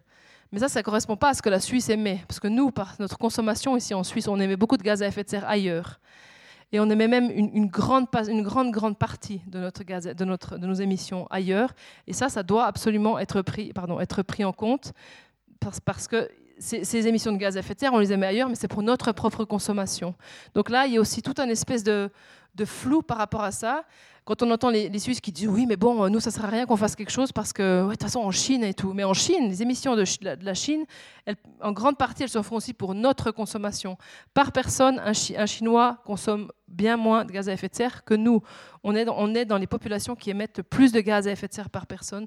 Donc il faut garder ça en tête. Il faut être il ne faut pas se sentir coupable, il faut juste être conscient et être responsable et réfléchir à notre façon de consommer. Et une autre chose qu'il faut faire, au-delà de diminuer les émissions, mais je parlerai un petit peu plus en détail de comment après, c'est qu'il faut augmenter les, puits de CO2. Donc c'est ce qui enlève le CO2 de l'atmosphère.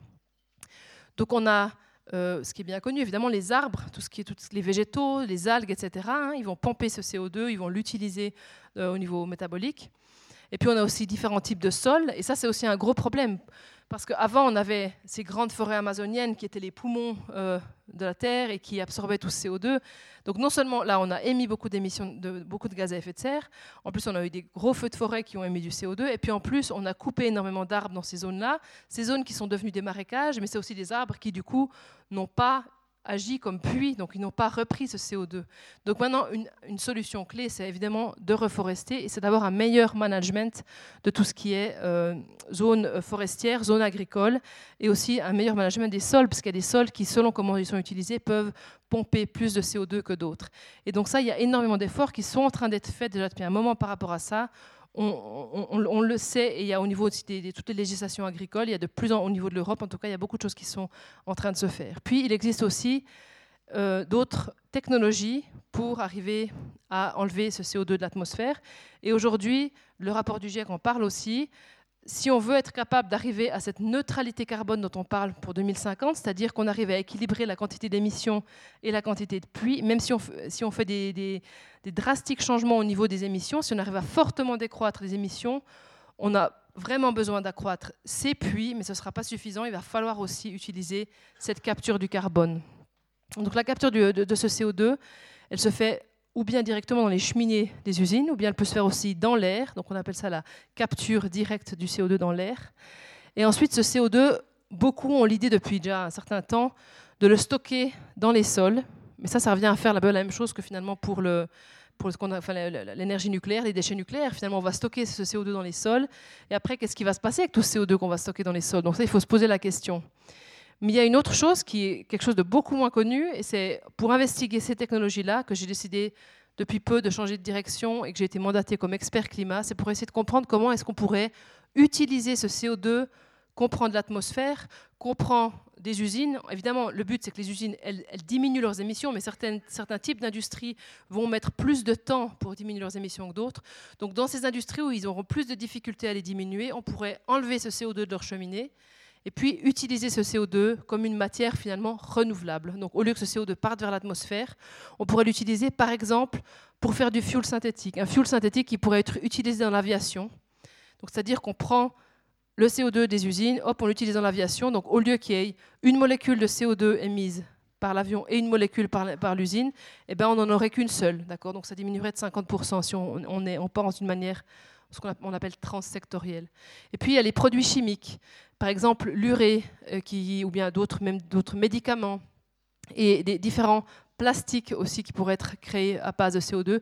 Et puis quelque chose qui est une technologie qui est assez euh, euh, relativement facile par rapport aux autres à déployer, c'est les matériaux de construction. On fait réagir ce CO2 avec du calcium, on fait du carbonate de calcium, donc du calcaire, et on pourrait utiliser ce CO2, donc le séquestrer dans les matériaux de construction pour finalement construire les logements, etc. Et ça, c'est un, marché qui est assez important et qui permettrait justement de fortement diminuer les émissions. De ce fait-là, on n'aurait plus besoin, de, par exemple, de, polluer pour créer euh, euh, ces, matériaux, mais on aurait directement ce CO2 qui, est, donc, qui serait donc euh, renouvelable.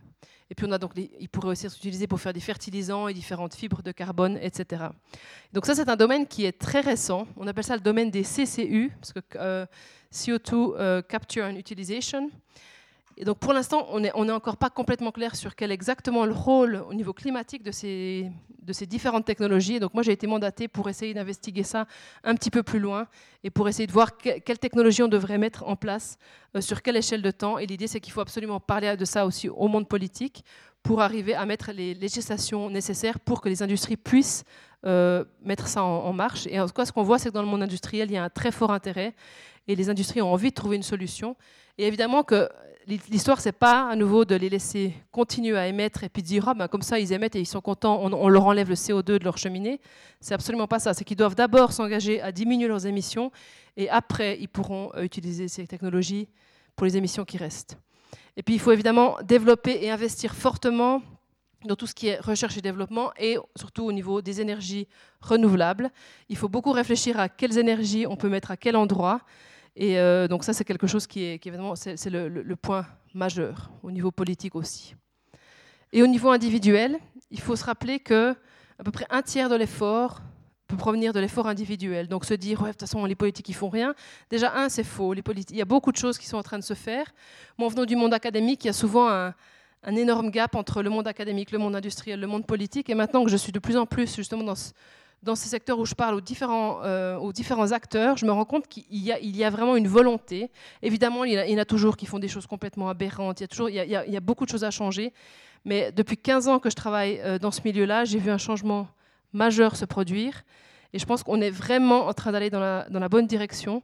Donc, je, refuse d'entendre quand on dit qu'il n'y a rien qui se passe. C'est absolument faux. Là, on est vraiment euh, au, début d'une très grande révolution et je pense qu'il faut, vraiment prendre le pas et se rendre compte que nous tous, on a un rôle à jouer, on est responsable de ce qu'on fait et de ce qu'on consomme. Évidemment, il faut essayer de consommer moins, ça c'est logique, parce que par exemple, quand on voit la quantité d'habits, on achète 60% plus d'habits aujourd'hui qu'il y a 20 ans. C'est de plus mauvaise qualité, ça a une empreinte carbone beaucoup plus importante. Donc il faut revenir à de la bonne qualité, revenir vers l'échange, revenir vers le mieux consommer, que ce soit au niveau alimentaire, que ce soit au niveau de l'habillement, que ce soit au niveau de, l'électronique, réfléchir à ce dont on a vraiment besoin. Et puis évidemment, privilégier les, circuits courts, mais aussi privilégier la nourriture de saison. Ça, c'est quelque chose de très important, parce que manger des tomates suisses en plein hiver qui ont été faites sous serre, ça n'a pas grand sens. Peut-être qu'il faut mieux en manger qui viennent du sud de l'Italie, euh, l'empreinte carbone sera la même. Il faut vraiment réfléchir à manger des aliments euh, de saison et, et le plus locaux possible. Et d'autres choses, c'est arrêter avec toutes ces aberrations. Quand on pense que le gaspillage alimentaire, ça, consomme, ça émet énormément d'émissions de gaz à effet de serre, 5% hein. des émissions totales dans l'Union européenne. En Suisse, en, moyenne, il y a à peu près 500 grammes de nourriture par personne qui est jetée par jour. Et donc, je veux dire, c'est quelque chose qui est complètement aberrant. Et donc, il faut vraiment qu'on euh, réfléchisse à tout ça et qu'on fasse euh, vraiment des efforts clés. Et puis, donc, il y a tout ce qui est la télécommunication. Je vois l'heure qui passe, donc je vais, aller un petit peu rapidement là-dessus. Donc, ça, c'est pour l'instant un budget qui est relativement faible. Donc, ça représente 2% du budget total de CO2. Mais il reste que c'est un type d'émission qui augmente alors qu'on doit absolument diminuer les émissions. je vous donne quelques chiffres pour terminer.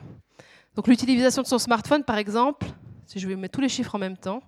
Donc, on va commencer par un vol Paris-New York, c'est à peu près 1000 kg de CO2 c'est à peu près la moitié que le fait d'utiliser pendant toute une année euh, du, CO2, du, pardon, d'utiliser son smartphone deux heures par jour pendant toute une année. D'accord? Donc ça, c'est quelque chose qui vous met un petit peu les, chiffres euh, en, avant. Ici, on voit aussi que manger chaque jour au fast-food, ça correspond à, pour une année, un vol Paris-New York.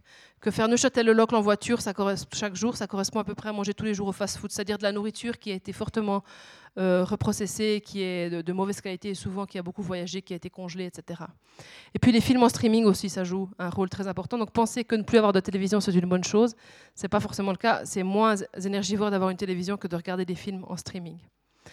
Donc le take-home message, donc ce que j'aimerais que vous vous souveniez aujourd'hui, c'est que il y a beaucoup de choses qui sont passées, mais il n'est pas trop tard. Et euh, si on se base sur des évidences purement scientifiques, ici on ne parle pas d'opinion, parce qu'après il y a les pessimistes, je pense que ce n'est pas une question d'opinion, c'est vraiment se baser sur les faits scientifiques. Il n'est pas trop tard, mais il y a l'urgence d'agir. Là, on, commence une décennie qui est une, décennie clé.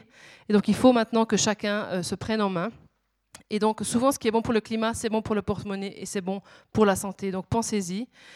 Et je pense qu'il y a quatre verbes dont il faut se rappeler, c'est éduquer, éduquer vous-même, mais éduquer aussi les jeunes. Et je pense qu'ils s'éduquent aussi eux-mêmes et qu'ils font un très bon boulot à ce niveau-là. Mais il ne faut pas seulement parler, les jeunes, il faut aussi agir, penser à vos comportements aussi. Quand on va voir les politiques, on peut aller leur dire des choses. Ils ont beaucoup de choses aussi à apprendre de vous.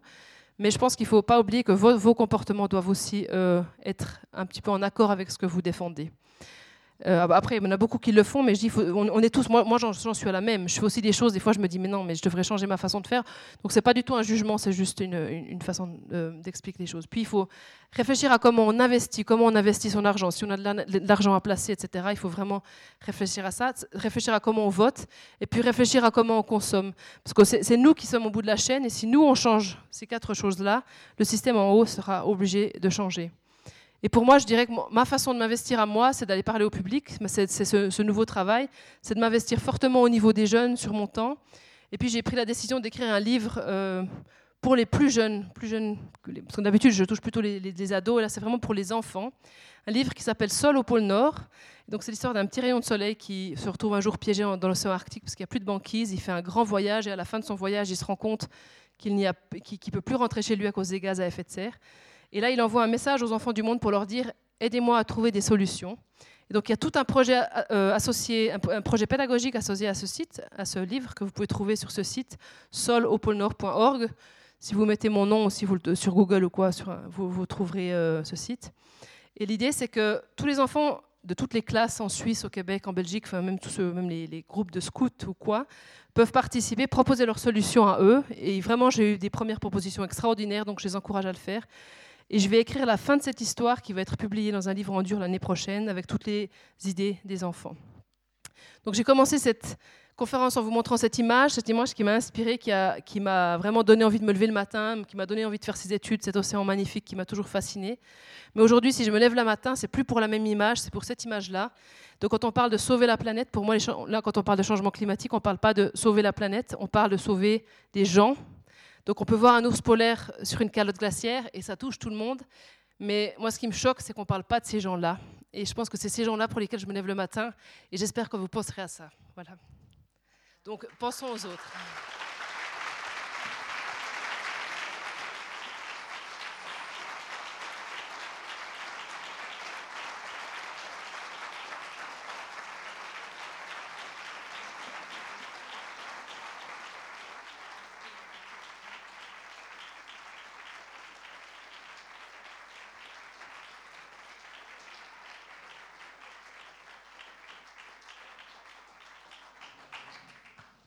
Merci. Donc, je prendrai volontiers vos, questions.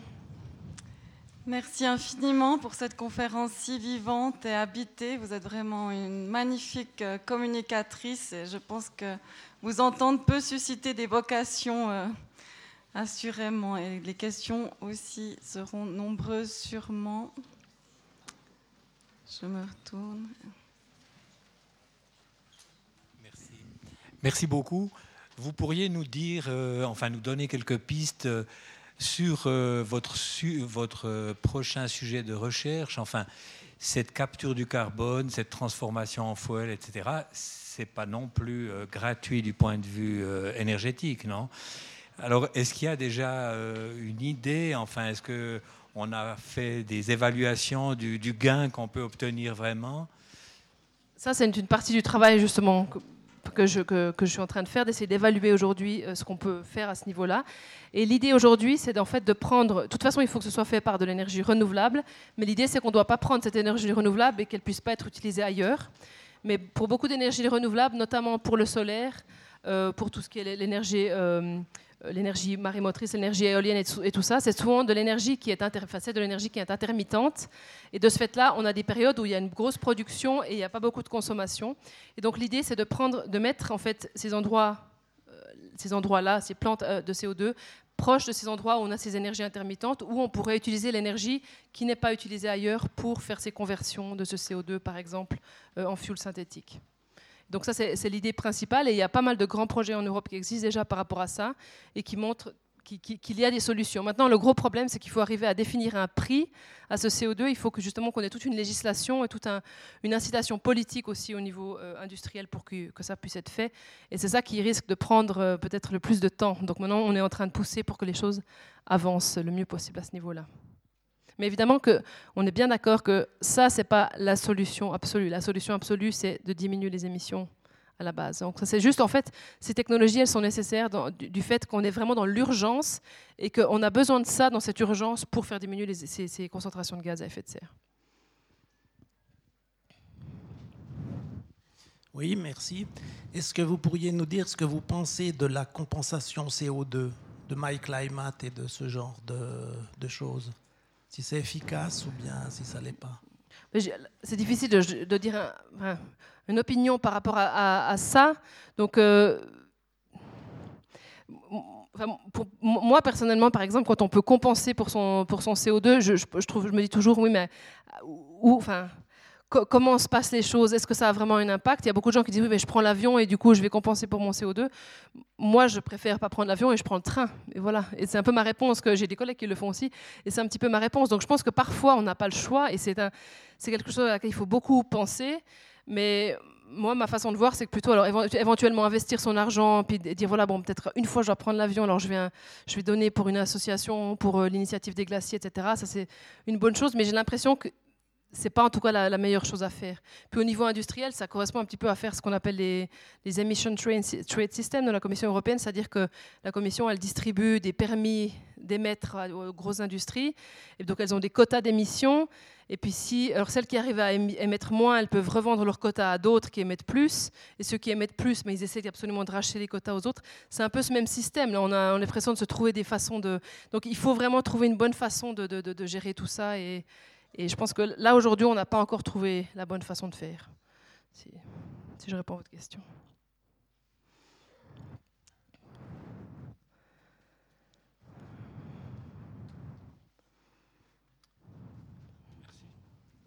Vous avez mentionné à propos de quelques documents, quelques données, que pour l'instant, vous n'avez pas le droit de les communiquer. Euh, quels sont les... Je ne vais évidemment pas vous demander quels sont ces documents, mais, euh, mais je, peux, je peux le répondre tout à fait. Qu'est-ce qui détermine ce genre de choses Non, c'est qu'en fait, donc, les, rapports du GIEC, donc, qui est le groupement intergouvernemental d'experts sur le climat, c'est des rapports qui s'écrivent tous les sept ans. Et donc, ils, ont, ils sont faits avec toute la littérature scientifique qui existe sur le sujet sur une longue période de temps. C'est des centaines d'auteurs euh, qui se retrouvent et qui écrivent les chapitres les uns après les autres. Et moi, j'agis ici comme euh, relecteur, donc comme expert relecteur, on appelle ça, on appelle ça review, reviewer en anglais. Et donc, on peut relire ces chapitres, vérifier que tout est bien, tout est bien mis au bon endroit, que les bonnes littératures sont faites, ou bien si on a des littératures des fois à rajouter. Euh, donc, on peut. Et pendant ce processus de review, on n'a pas le droit de partager ce rapport avec le public. Il faut d'abord qu'on ait un rapport qui... Le problème, si on fait ça, c'est qu'après, on a 36 rapports qui circulent et plus personne ne sait lequel est le final. Donc c'est un long processus qui va durer à peu près un, an et demi, là. Et en 2022, ce rapport va sortir et tous les, tous les commentaires des relecteurs seront aussi publiés. Euh, donc chacun peut relire tout ça. Mais c'est juste qu'à ce stade très frais, à l'heure du numérique aujourd'hui, si on commence à ouvrir un petit peu les choses, à montrer euh, un graphique de là, de là, citer quelque chose qui n'est pas encore publié, fini, c'est dangereux et après on a plein de versions. Mais le, GIEC est très transparent par rapport à tout ça, donc euh, on a accès à tout ça. Et chaque, chaque, personne qui a une expertise dans un domaine lié à l'environnement, au climat, peut demander à être relecteur aussi de tout ça et avoir accès à ces documents. Euh, laquelle de vos missions vous a le plus apporté? Apporté au niveau scientifique ou au niveau humain ou... Euh, expérience humaine ben, je dirais que c'est ma, ma, mission euh, en Arctique, la mission où j'ai traversé hein, où on, étudiait le permafrost sous-marin, parce que euh, c'était la première fois où j'étais sur un brise-glace. Et c'était vraiment, enfin, c'était quelque chose de très très fort au niveau humain, parce qu'on était aussi un, groupe de jeunes chercheurs, on s'est beaucoup soutenus, il y a eu des moments très durs, dans ces missions on a très très peu de sommeil, euh, on travaille énormément, on n'est pas en contact avec nos familles, donc les familles nous manquent, les compagnons nous manquent et tout ça. Donc c'est des moments très durs, mais c'était vraiment une, une expérience euh, très très belle au niveau humain. J'ai rencontré des gens incroyables qui resteront des gens très importants, je pense, pour toute ma vie.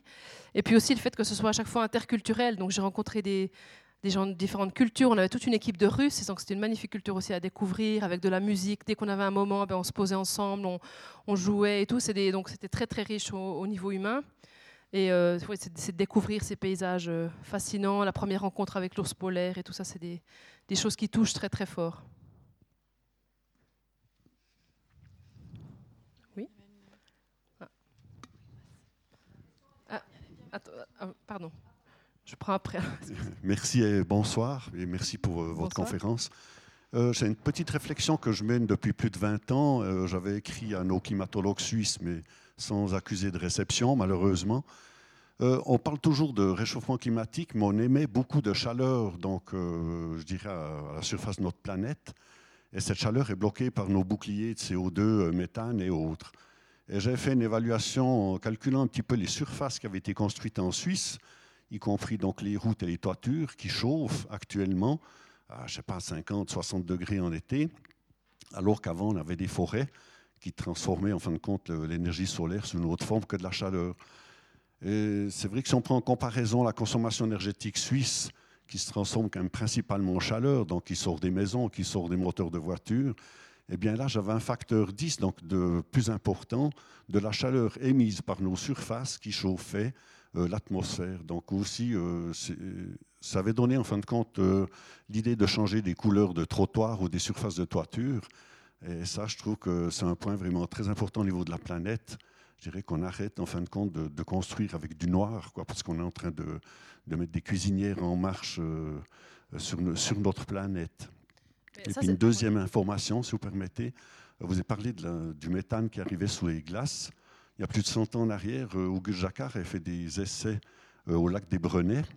Et quand le lac était gelé en hiver, il allait forer des petits trous dans la glace et il sortait une flamme bleue euh, d'environ 3 mètres de hauteur, puisqu'on a une méthanisation des bouts qui se fait.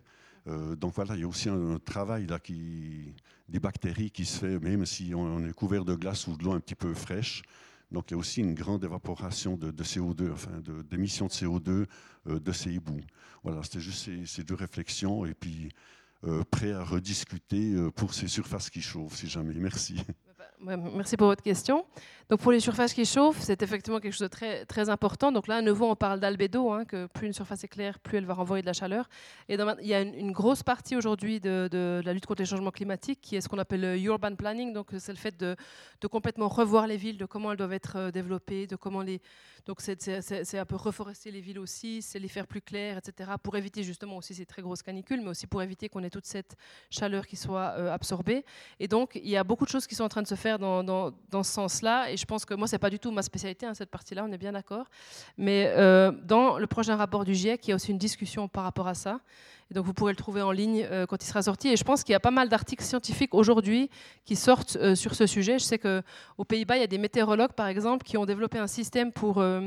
ils, vont, ils vont dans les villes en vélo avec tout un, système pour faire des mesures météorologiques pour évaluer qu'est-ce qui fait qu'on absorbe ou qu'on réémène plus de chaleur? Est-ce que c'est les, zones plutôt où il y a de l'eau, plutôt ombragées, plutôt? Et donc il y a vraiment tout un, un ils ont eu énormément de financement aussi de la Commission européenne pour faire, pour développer leurs projets. Et ils vont dans toutes les grandes villes européennes pour faire ces mesures. Et ils sont en train de, vraiment montrer avec des modèles, en utilisant aussi des images de Google Earth, ce qu'il faut faire. Donc ça, c'est effectivement quelque chose d'important. Et il y a des choses qui sont en train d'être mises en place par rapport à ça. Pour votre commentaire sur le lac des, des Brenets, c'est pas le CO2 qui brûle, c'est le, le, méthane qui est surtout émis par, euh, par les, boues. On le voit aussi juste ici dans, au lac des Taillères. Hein. Euh, encore là, euh, l'année dernière, j'ai une amie qui a fait, des, elle a fait elle avait un petit peu enlevé la neige sur la glace. Elle a fait des magnifiques photos sur la glace. On voit des grosses bulles de méthane. Évidemment, tous les lacs qui sont des eaux relativement stagnantes, le lac de Neuchâtel, c'est peut-être pas le cas, enfin peut-être dans les zones sur les bords qui sont stagnantes, mais sur ces grands lacs-là, c'est différent. Mais ces petits lacs, ou les petits lacs de montagne, ce sont aussi des, émetteurs de méthane. Mais la différence, c'est que ces petits lacs, euh, ils, sont là depuis longtemps, ils ne sont pas en train de fondre. Là, ce qui se passe, c'est qu'en fait, on a ce, type de petits lacs qui sont en train de se former de plus en plus vite et de plus en plus fort dans l'Arctique en fait. Donc c'est exactement le même processus, ces marécages dans l'Arctique, c'est exactement ce qu'on a ici, mais le problème c'est qu'ils sont à la base, ils n'étaient pas là, donc ils sont en train d'émettre de plus en plus. C'est là, où est le, le problème. Mais c'est bien effectivement euh, ce même processus. Ma, question, elle est toute simple. C'est qu'est-ce que vous répondez aux jeunes qui sont très inquiets? Moi, je leur réponds que moi, je ne suis pas inquiète parce que euh, je pense qu'on est inquiet si on ne croit pas euh, en l'espèce humaine. Les gens qui disent on, a, on, a, on a 20, 30 ans pour agir, ça ne se passera jamais, la neutralité carbone, dans 30 ans, ça n'existera pas. Ce que je leur dis, c'est que je pense qu'en 2040, personne ne pensait que 30 ans plus tard, on partirait sur la Lune. Donc euh, être pessimiste aujourd'hui et triste, c'est ne pas croire en l'humain. Et je pense quand on voit l'histoire de l'humanité, ce qu'on a été capable de faire et de défaire, je pense qu'on est tout à fait capable euh, d'aller de l'avant par rapport à ça. Et moi, j'ai complètement confiance. Sinon, j'aurais plus envie de me lever le matin pour faire ce, travail. Parce que je peux vous dire que c'est pas facile tous les jours. Et la vie de chercheur aujourd'hui, on est, vraiment, vraiment euh, pas tellement avantagé. Donc, il faut avoir envie de le faire. Et vraiment, moi, je suis, je suis complètement convaincue, en voyant les données, en voyant les choses qui se passent, en voyant l'évolution chez les jeunes. Ça fait 15 ans que je les vois dans les écoles. on voit une évolution inimaginable en 15 ans. Et on voit ce qui se passe aujourd'hui, chaque jour. Euh, par exemple, maintenant, les gens prennent conscience du fait que, ah oui, mais si on investit notre argent, il faut, réfléchir à où on l'investit. Il y a de plus en plus de choses qui, sont, qui, étaient tout à fait inconnues des gens à, l'époque. Et, au niveau de la consommation, on voit vraiment un changement drastique et il faut qu'il s'accélère, ce changement. Mais moi, ce que je vois maintenant, c'est qu'il est en train de s'accélérer. On voit aussi que les, investissements des États, enfin, de la Commission européenne et tout, vont vraiment dans la direction de protéger l'environnement, le climat, etc. Donc je pense que voilà, il faut avoir espoir, il faut croire en ce qu'on fait nous-mêmes en tant que personne et il faut croire aussi en notre espèce. Il fut un temps pas si éloigné où les cigarettiers payaient des scientifiques pour euh, nous prouver que la cigarette était bonne pour la santé, ou euh, en tout cas pas nocive après coup. Et je me demande qui paye les pseudo-scientifiques qui font une contre-information relative à la fonte des glaces, notamment. on peut trouver des sites, je vous en ai envoyé un d'ailleurs, qui a l'air fort bien documenté, avec photos à l'appui, euh, qui prouve que la fonte des glaces est le résultat d'un phénomène euh, géographique et non pas du tout lié à, l'homme. Alors moi, j'aimerais savoir, en tant que scientifique, comment vous réagissez par rapport à ça et quels sont vos moyens éventuellement juridiques pour, euh, pour les faire taire, parce que devenir conscient, c'est la, première condition pour que les gens réagissent, votent juste et puis que les choses changent. Merci. C'est une très bonne question. Et effectivement, on voit que, par exemple, il y a la grosse industrie américaine. Il y a un rapport qui est sorti, je ne sais pas si vous l'avez passé dans la presse, qui a montré les, les, gens qui étaient payés pour faire ce lobby contre les changements climatiques.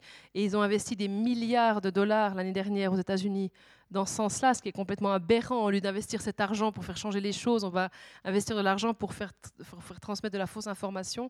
Donc il y a tout ça qui se fait, et on voit effectivement énormément de sites euh, dans ce sens-là. Donc ça, c'est un gros problème. Et ce qu'on peut faire, nous, en tant que chercheurs, à paraître extrêmement frustrés, honnêtement, c'est pas facile. Tout ce qu'on peut faire, c'est essayer de constamment regarder, de constamment réinformer les gens.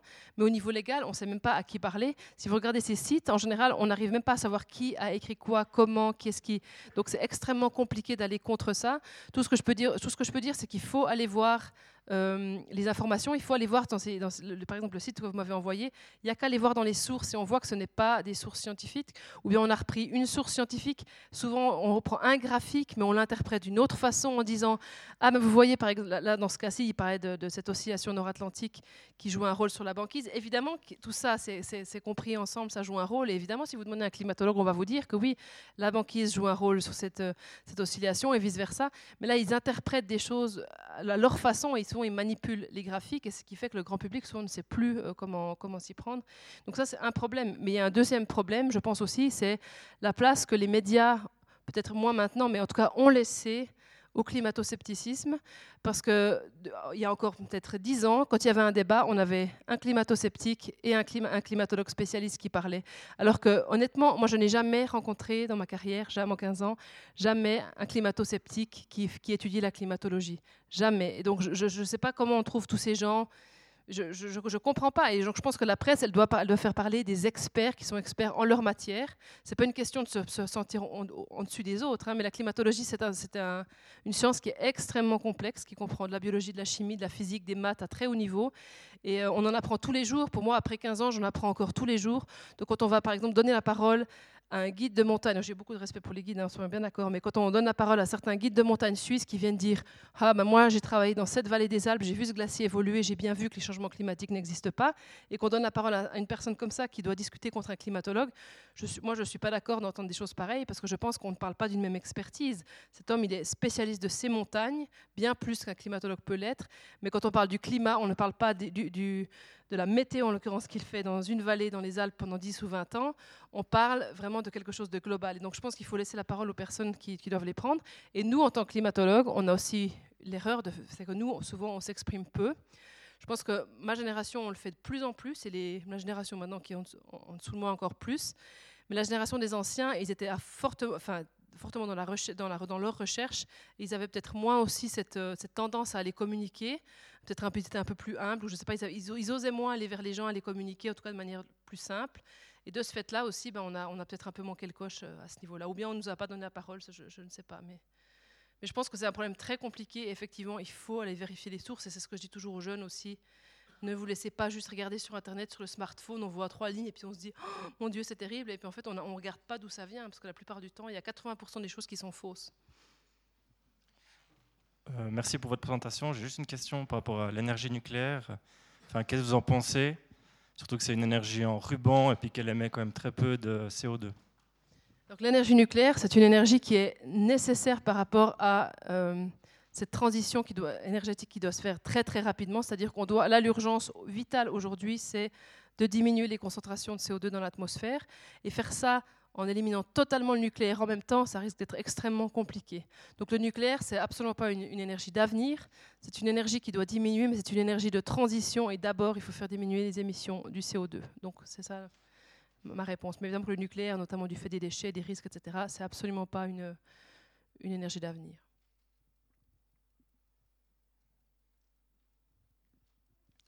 Merci beaucoup pour cette conférence, Célia.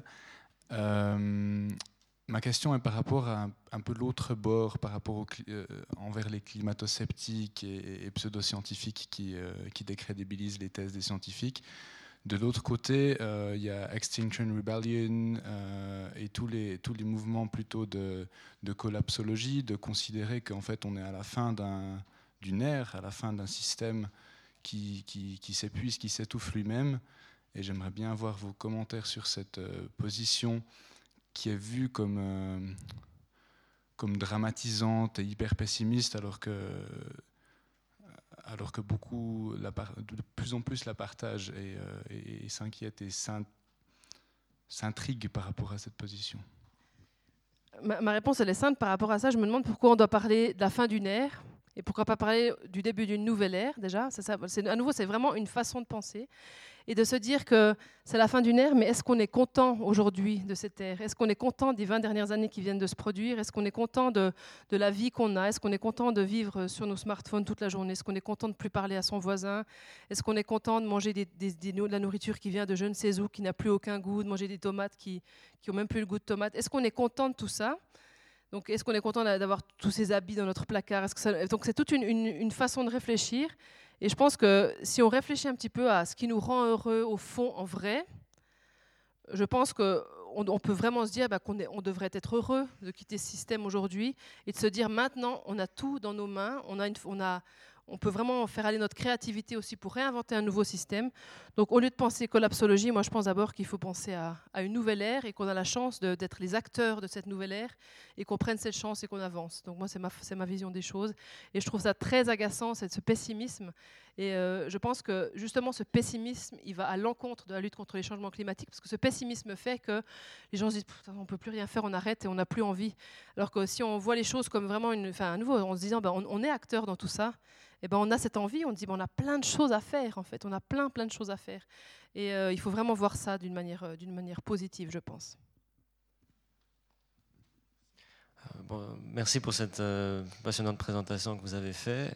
cela dit, vous l'avez mentionné rapidement à la fin, par rapport aux énergies renouvelables. Et bien que je sois personnellement en faveur de, des investissements que vous avez dit euh, par rapport aux énergies renouvelables. Euh, les éoliennes typiquement ou même les, centrales euh, solaires rencontrent partout dans le monde des résistances de la part des populations et notamment dans cette région-ci. je voudrais juste savoir quel est votre avis par rapport à cette question. si... je pense que les gens ne comprennent pas bien que c'est pas on a des éoliennes ou on garde notre région comme elle est maintenant. La question, c'est pas ça.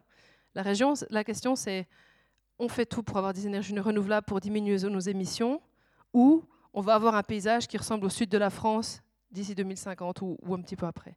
Donc je pense que, c'est ça la question. C'est que là, maintenant, on est au pied du mur. On n'est pas à se dire ah on veut garder nos forêts, on enlève les éoliennes. Là, on n'a on plus le choix. Tout ce qu'il faut faire, c'est être bien sûr que ces éoliennes ou autres, où elles sont placées, il faut qu'elles soient placées d'une manière logique, au niveau de leur rapport énergétique, évidemment. Donc ça, ça doit être bien réfléchi. J'avoue que ça fait un petit moment que je me suis plus réintéressée. J'étais un petit peu dans, le sujet, je me suis plus trop intéressée ces derniers temps, je ne sais plus exactement où ils en sont. Mais euh, je pense qu'il faut, il faut juste bien réfléchir, avoir des projets logiques. Et je comprends bien qu'on n'a pas envie d'avoir une éolienne dans son jardin, ça c'est évident. Mais il faut juste réfléchir à tout ça et se dire que Là, là maintenant, on n'a plus trop le choix. Est-ce qu'on veut, on veut, on veut pas d'éoliennes Alors on, arrête d'utiliser sa voiture, on arrête de chauffer sa maison. Enfin, il faut vraiment avoir cette réflexion-là, plus que juste dire c'est ça ou rien.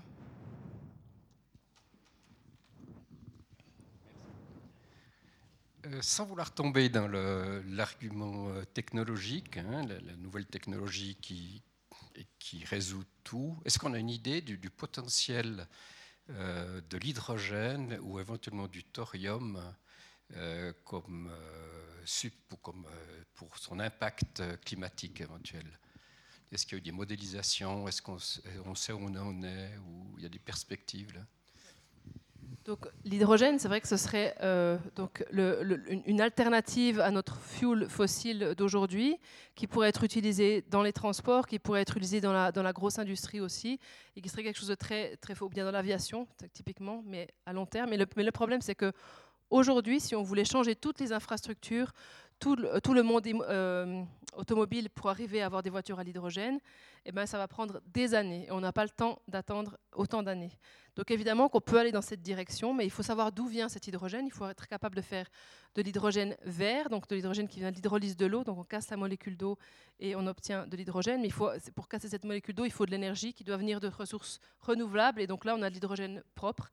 Et pour arriver à, faire tout ça, c'est le même principe en fait que ce système de, capture et d'utilisation du CO2, c'est qu'il faut, il faut avoir de l'énergie. L'avantage, par exemple, de, de, faire du du fuel, ce, fuel alternatif avec du CO2 plutôt qu'avec de l'hydrogène, c'est qu'avec ce, CO2, on pourrait faire du fuel qui pourrait être directement utilisé dans les voitures d'aujourd'hui ou dans les avions, etc. Alors que pour l'hydrogène, il faudrait vraiment un énorme changement au niveau des infrastructures. Et puis une autre chose que très peu de gens connaissent par rapport à l'hydrogène, c'est que si on passait vraiment à une, une économie globale à l'hydrogène, on aurait des, comme l'hydrogène est très volatile, on aurait des fuites d'hydrogène quand on remplit nos voitures, par exemple. Et en fait, l'hydrogène, ce n'est pas un gaz à effet de serre. On pense qu'il est inerte, mais en fait, cet hydrogène, il réagit avec la molécule OH dans l'atmosphère. Et cette molécule OH, c'est elle qui réagit avec le méthane. Donc c'est elle qui enlève le méthane de l'atmosphère. C'est le puits majeur du méthane. Donc si on augmente fortement les émissions d'oxygène, donc d'hydrogène, pardon, de H2, eh ben on va, il, va, il va utiliser beaucoup de COH qui avant euh, agissait avec le méthane et ça va faire monter les émissions de méthane dans l'atmosphère, donc les, concentrations de méthane dans l'atmosphère. Donc il faut réfléchir à tout ça et à chaque fois quand on prend des décisions comme ça, il faut, c'est pour ça que c'est compliqué hein, et il faut bien réfléchir à toutes ces, différentes causes. Mais on va dire c'est une des solutions, mais selon moi c'est pas pas la seule et il y a beaucoup d'autres choses euh, aussi qui doivent aller en même temps. Et à nouveau, la première chose c'est diminuer sa consommation d'énergie. D'autres questions?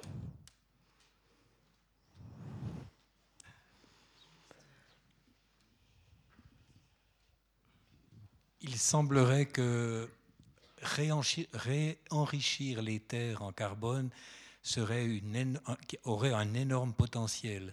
Donc, euh, en augmentant l'humus, etc. Mais de ce point de vue-là, euh, qu'est-ce qui se passe? Est-ce que vous avez des exemples concrets d'actions qui sont faites dans ce sens-là? Oui, donc ça c'est vraiment tout ce qui est, le, on appelle ça le, euh, tout, ce qui est changement d'utilisation des sols. Donc il y a de grands, projets qui sont en train de se faire au niveau des forêts, mais aussi au niveau des sols.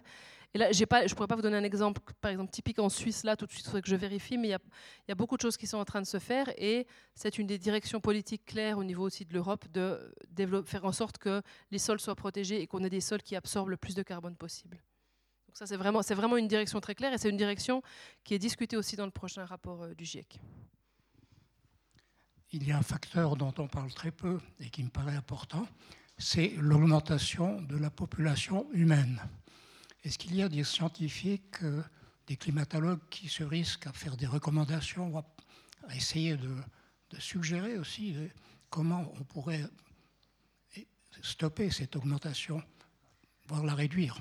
Mais ça, c'est effectivement une question euh, qui est très compliquée. Et je vous avoue que moi, en tant que personne, c'est une question qui m'a hantée de me dire. Là, je, viens d'avoir un, bébé qui a juste 5 mois, et donc c'est une question qui m'a beaucoup perturbée de me dire est-ce qu'aujourd'hui, est-ce qu'on doit faire des enfants sur cette terre? Est-ce qu'on est déjà surpeuplé? Et finalement, avoir un enfant, c'est la plus grosse empreinte carbone qu'on peut faire parce que ça, émet énormément de gaz à effet de serre.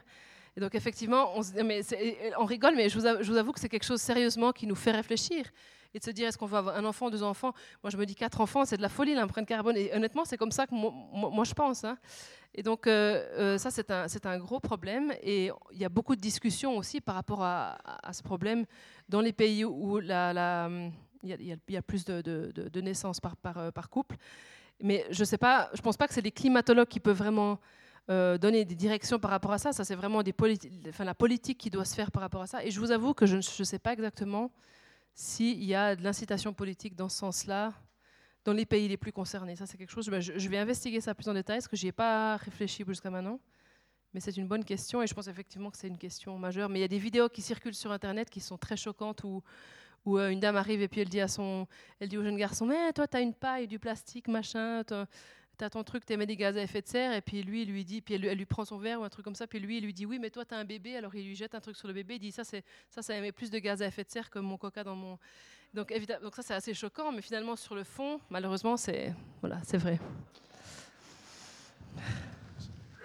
Alors, j'ai juste une réponse à M. Indervildi qui vient de prendre la parole à propos du captage de CO2 par des plantes. Effectivement, entre autres, l'université de Neuchâtel euh, en microbiologie euh, fait des recherches et a déjà des résultats tout à fait intéressants parce que ces recherches ont été menées depuis une quinzaine d'années. Et alors, on sélectionne des plantes qui sont, elles, capables de capter euh, mieux le, le, gaz carbonique, d'en faire des engrais et de les répartir par leurs racines, par exemple, pour euh, que le sol redevienne euh, euh, fertile et, sans apport d'engrais fabriqués on ne sait où. Donc sur place elle-même. Et il y a des arbres, par exemple, qui peuvent faire 10 arts et réussir ainsi à fertiliser un sol qui pourrait nourrir une famille. Et l'université est en rapport avec des pays du tiers-monde, mais par exemple aussi les Indes, Et là, le paysan indien ou la famille indienne n'a pas forcément la possibilité euh, de, planter un arbre, d'attendre quelques années pour qu'il se développe et, qu'il soit efficace. Et là, l'apport de CO2, pour répondre à une question aussi, euh, lui payer un arbre, lui assurer un moment euh, sa nourriture, ça fait partie de ces échanges de, sur le carbone, enfin les taxes carbone et la répartition de ces taxes. Donc il ne faut non plus pas voir ces taxes comme quelque chose de complètement inutile. Euh, je donne juste cet exemple. On, sait par exemple la, la plante Seva est une plante qui est extrêmement sucrée. Eh bien, là aussi, dans les hauts plateaux euh, d'Amérique du Sud, c'est utilisé et euh, ça fonctionne bien. Voilà, mais c'est un petit exemple. Euh, Aragno, le, directeur, parlerait beaucoup, de beaucoup plus que moi, de beaucoup plus de sortes de plantes et d'expériences qui se font actuellement et qui donnent des résultats positifs. Merci beaucoup, c'est très intéressant, je n'étais pas au courant de ça. Et justement, à nouveau, une bonne nouvelle, donc profitons de cette nouvelle je voulais juste dire ce que j'ai répondu tout à l'heure par rapport aux taxes carbone. Je disais pas du tout que c'était inutile de, donner de l'argent. Hein. Je disais juste qu'il fallait pas se déresponsabiliser en donnant cet argent. Je pense que cet argent, il est utilisé pour plein de bonnes choses. Et dans un projet comme ça, c'est magnifique. Et donc, à nouveau, hein, c'est juste qu'il faut pas euh, juste prendre l'avion dix fois par an et puis juste donner des. C'est juste ça que je voulais dire, juste pour être sûr d'avoir été comprise. D'autres questions? Je crois qu'on prend encore une dernière question. On nous parle très régulièrement de la fonte des glaciers, mais beaucoup moins du, permafrost. Vous avez mentionné tout à l'heure un guide de montagne qui répondait le mauvais message, à savoir que tout va bien dans nos montagnes. Euh, j'ai rencontré très récemment des guides qui, au contraire, me disaient à ces endroits-là, nous n'irons plus la montagne descend, elle va continuer à descendre. Et il ne s'agit pas de régions euh, glaciaires, mais de, régions qui, à l'œil, ne présentent aucune, préoccupation, aucun danger. Qu'est-ce que vous pensez du, risque réel de la fonte du permafrost, notamment dans nos régions alpines? Je pense que c'est un risque qui est très important. Les permafrosts, ils contiennent énormément d'eau, donc ils changent à nouveau tout le système hydrologique. Et donc, ça peut entraîner aussi d'importantes coulées de boue. Ça entraîne une, une, déstabilisation complète des sols. Et je ne sais pas exactement en Suisse le pourcentage d'habitations qui sont sur ces permafrosts. Évidemment, il y a des cabanes de montagne, mais aussi des villages et tout ça. Euh, mais ça, c'est un problème qui est extrêmement important parce que les permafrosts, ils fondent, en plus, avec les derniers étés qu'on a eus, quand on parle de la fonte du permafrost, faut pas c'est pas comme la banquise qui fond comme ça. Là, c'est plutôt de la fonte vers la profondeur. Et plus on fond, on, fond vers la profondeur, plus ça va déstabiliser notre sol euh, dans ce contexte-là. Donc, il faut vraiment faire attention. Et c'est sûr que dans les zones de montagne, c'est un problème qui est très très important. Et quand je voulais parler de, quand je parlais du, guide de montagne, je ne veux même pas dire son nom parce que ça, m'énerve rien que de le dire qui parle. Mais en fait, il met pas en cause le fait qu'il y a du changement. Il met en cause, il dit que c'est quelque chose de naturel et que c'est pas quelque chose d'anthropique. C'est ça surtout qui, qui, met en avant. Mais je pense qu'à nouveau, un guide de montagne, il connaît ses montagnes, il sait jamais de la vie. Enfin, moi, je suis très respectueuse de, la montagne. Comme ancienne du club alpin, j'ai beaucoup de, un grand amour de la montagne aussi. Et euh, je pense que chaque, enfin, on a, des, très grands guides dans notre pays qui connaissent et qui protègent leur montagne aussi très très bien. Donc, c'est pas du tout quelque chose contre les guides de montagne, mais contre certains qui prennent la parole sur des sujets qu'ils ne devraient pas. Voilà. Je vous remercie infiniment. Effectivement, on a compris que euh, face à cette nouvelle décennie qui nous attend, c'est très complexe vraiment de se projeter. Et comme je sais que vous revenez aussi souvent dans la région, dans les écoles, au nom du Club 44, j'aurai plaisir à vous réinviter pour faire le point et en espérant vraiment qu'on pourra mettre tout ça en place et initier cette nouvelle ère. Merci vraiment d'être venu et merci à vous. Merci à vous, hein, merci. Merci d'être venu.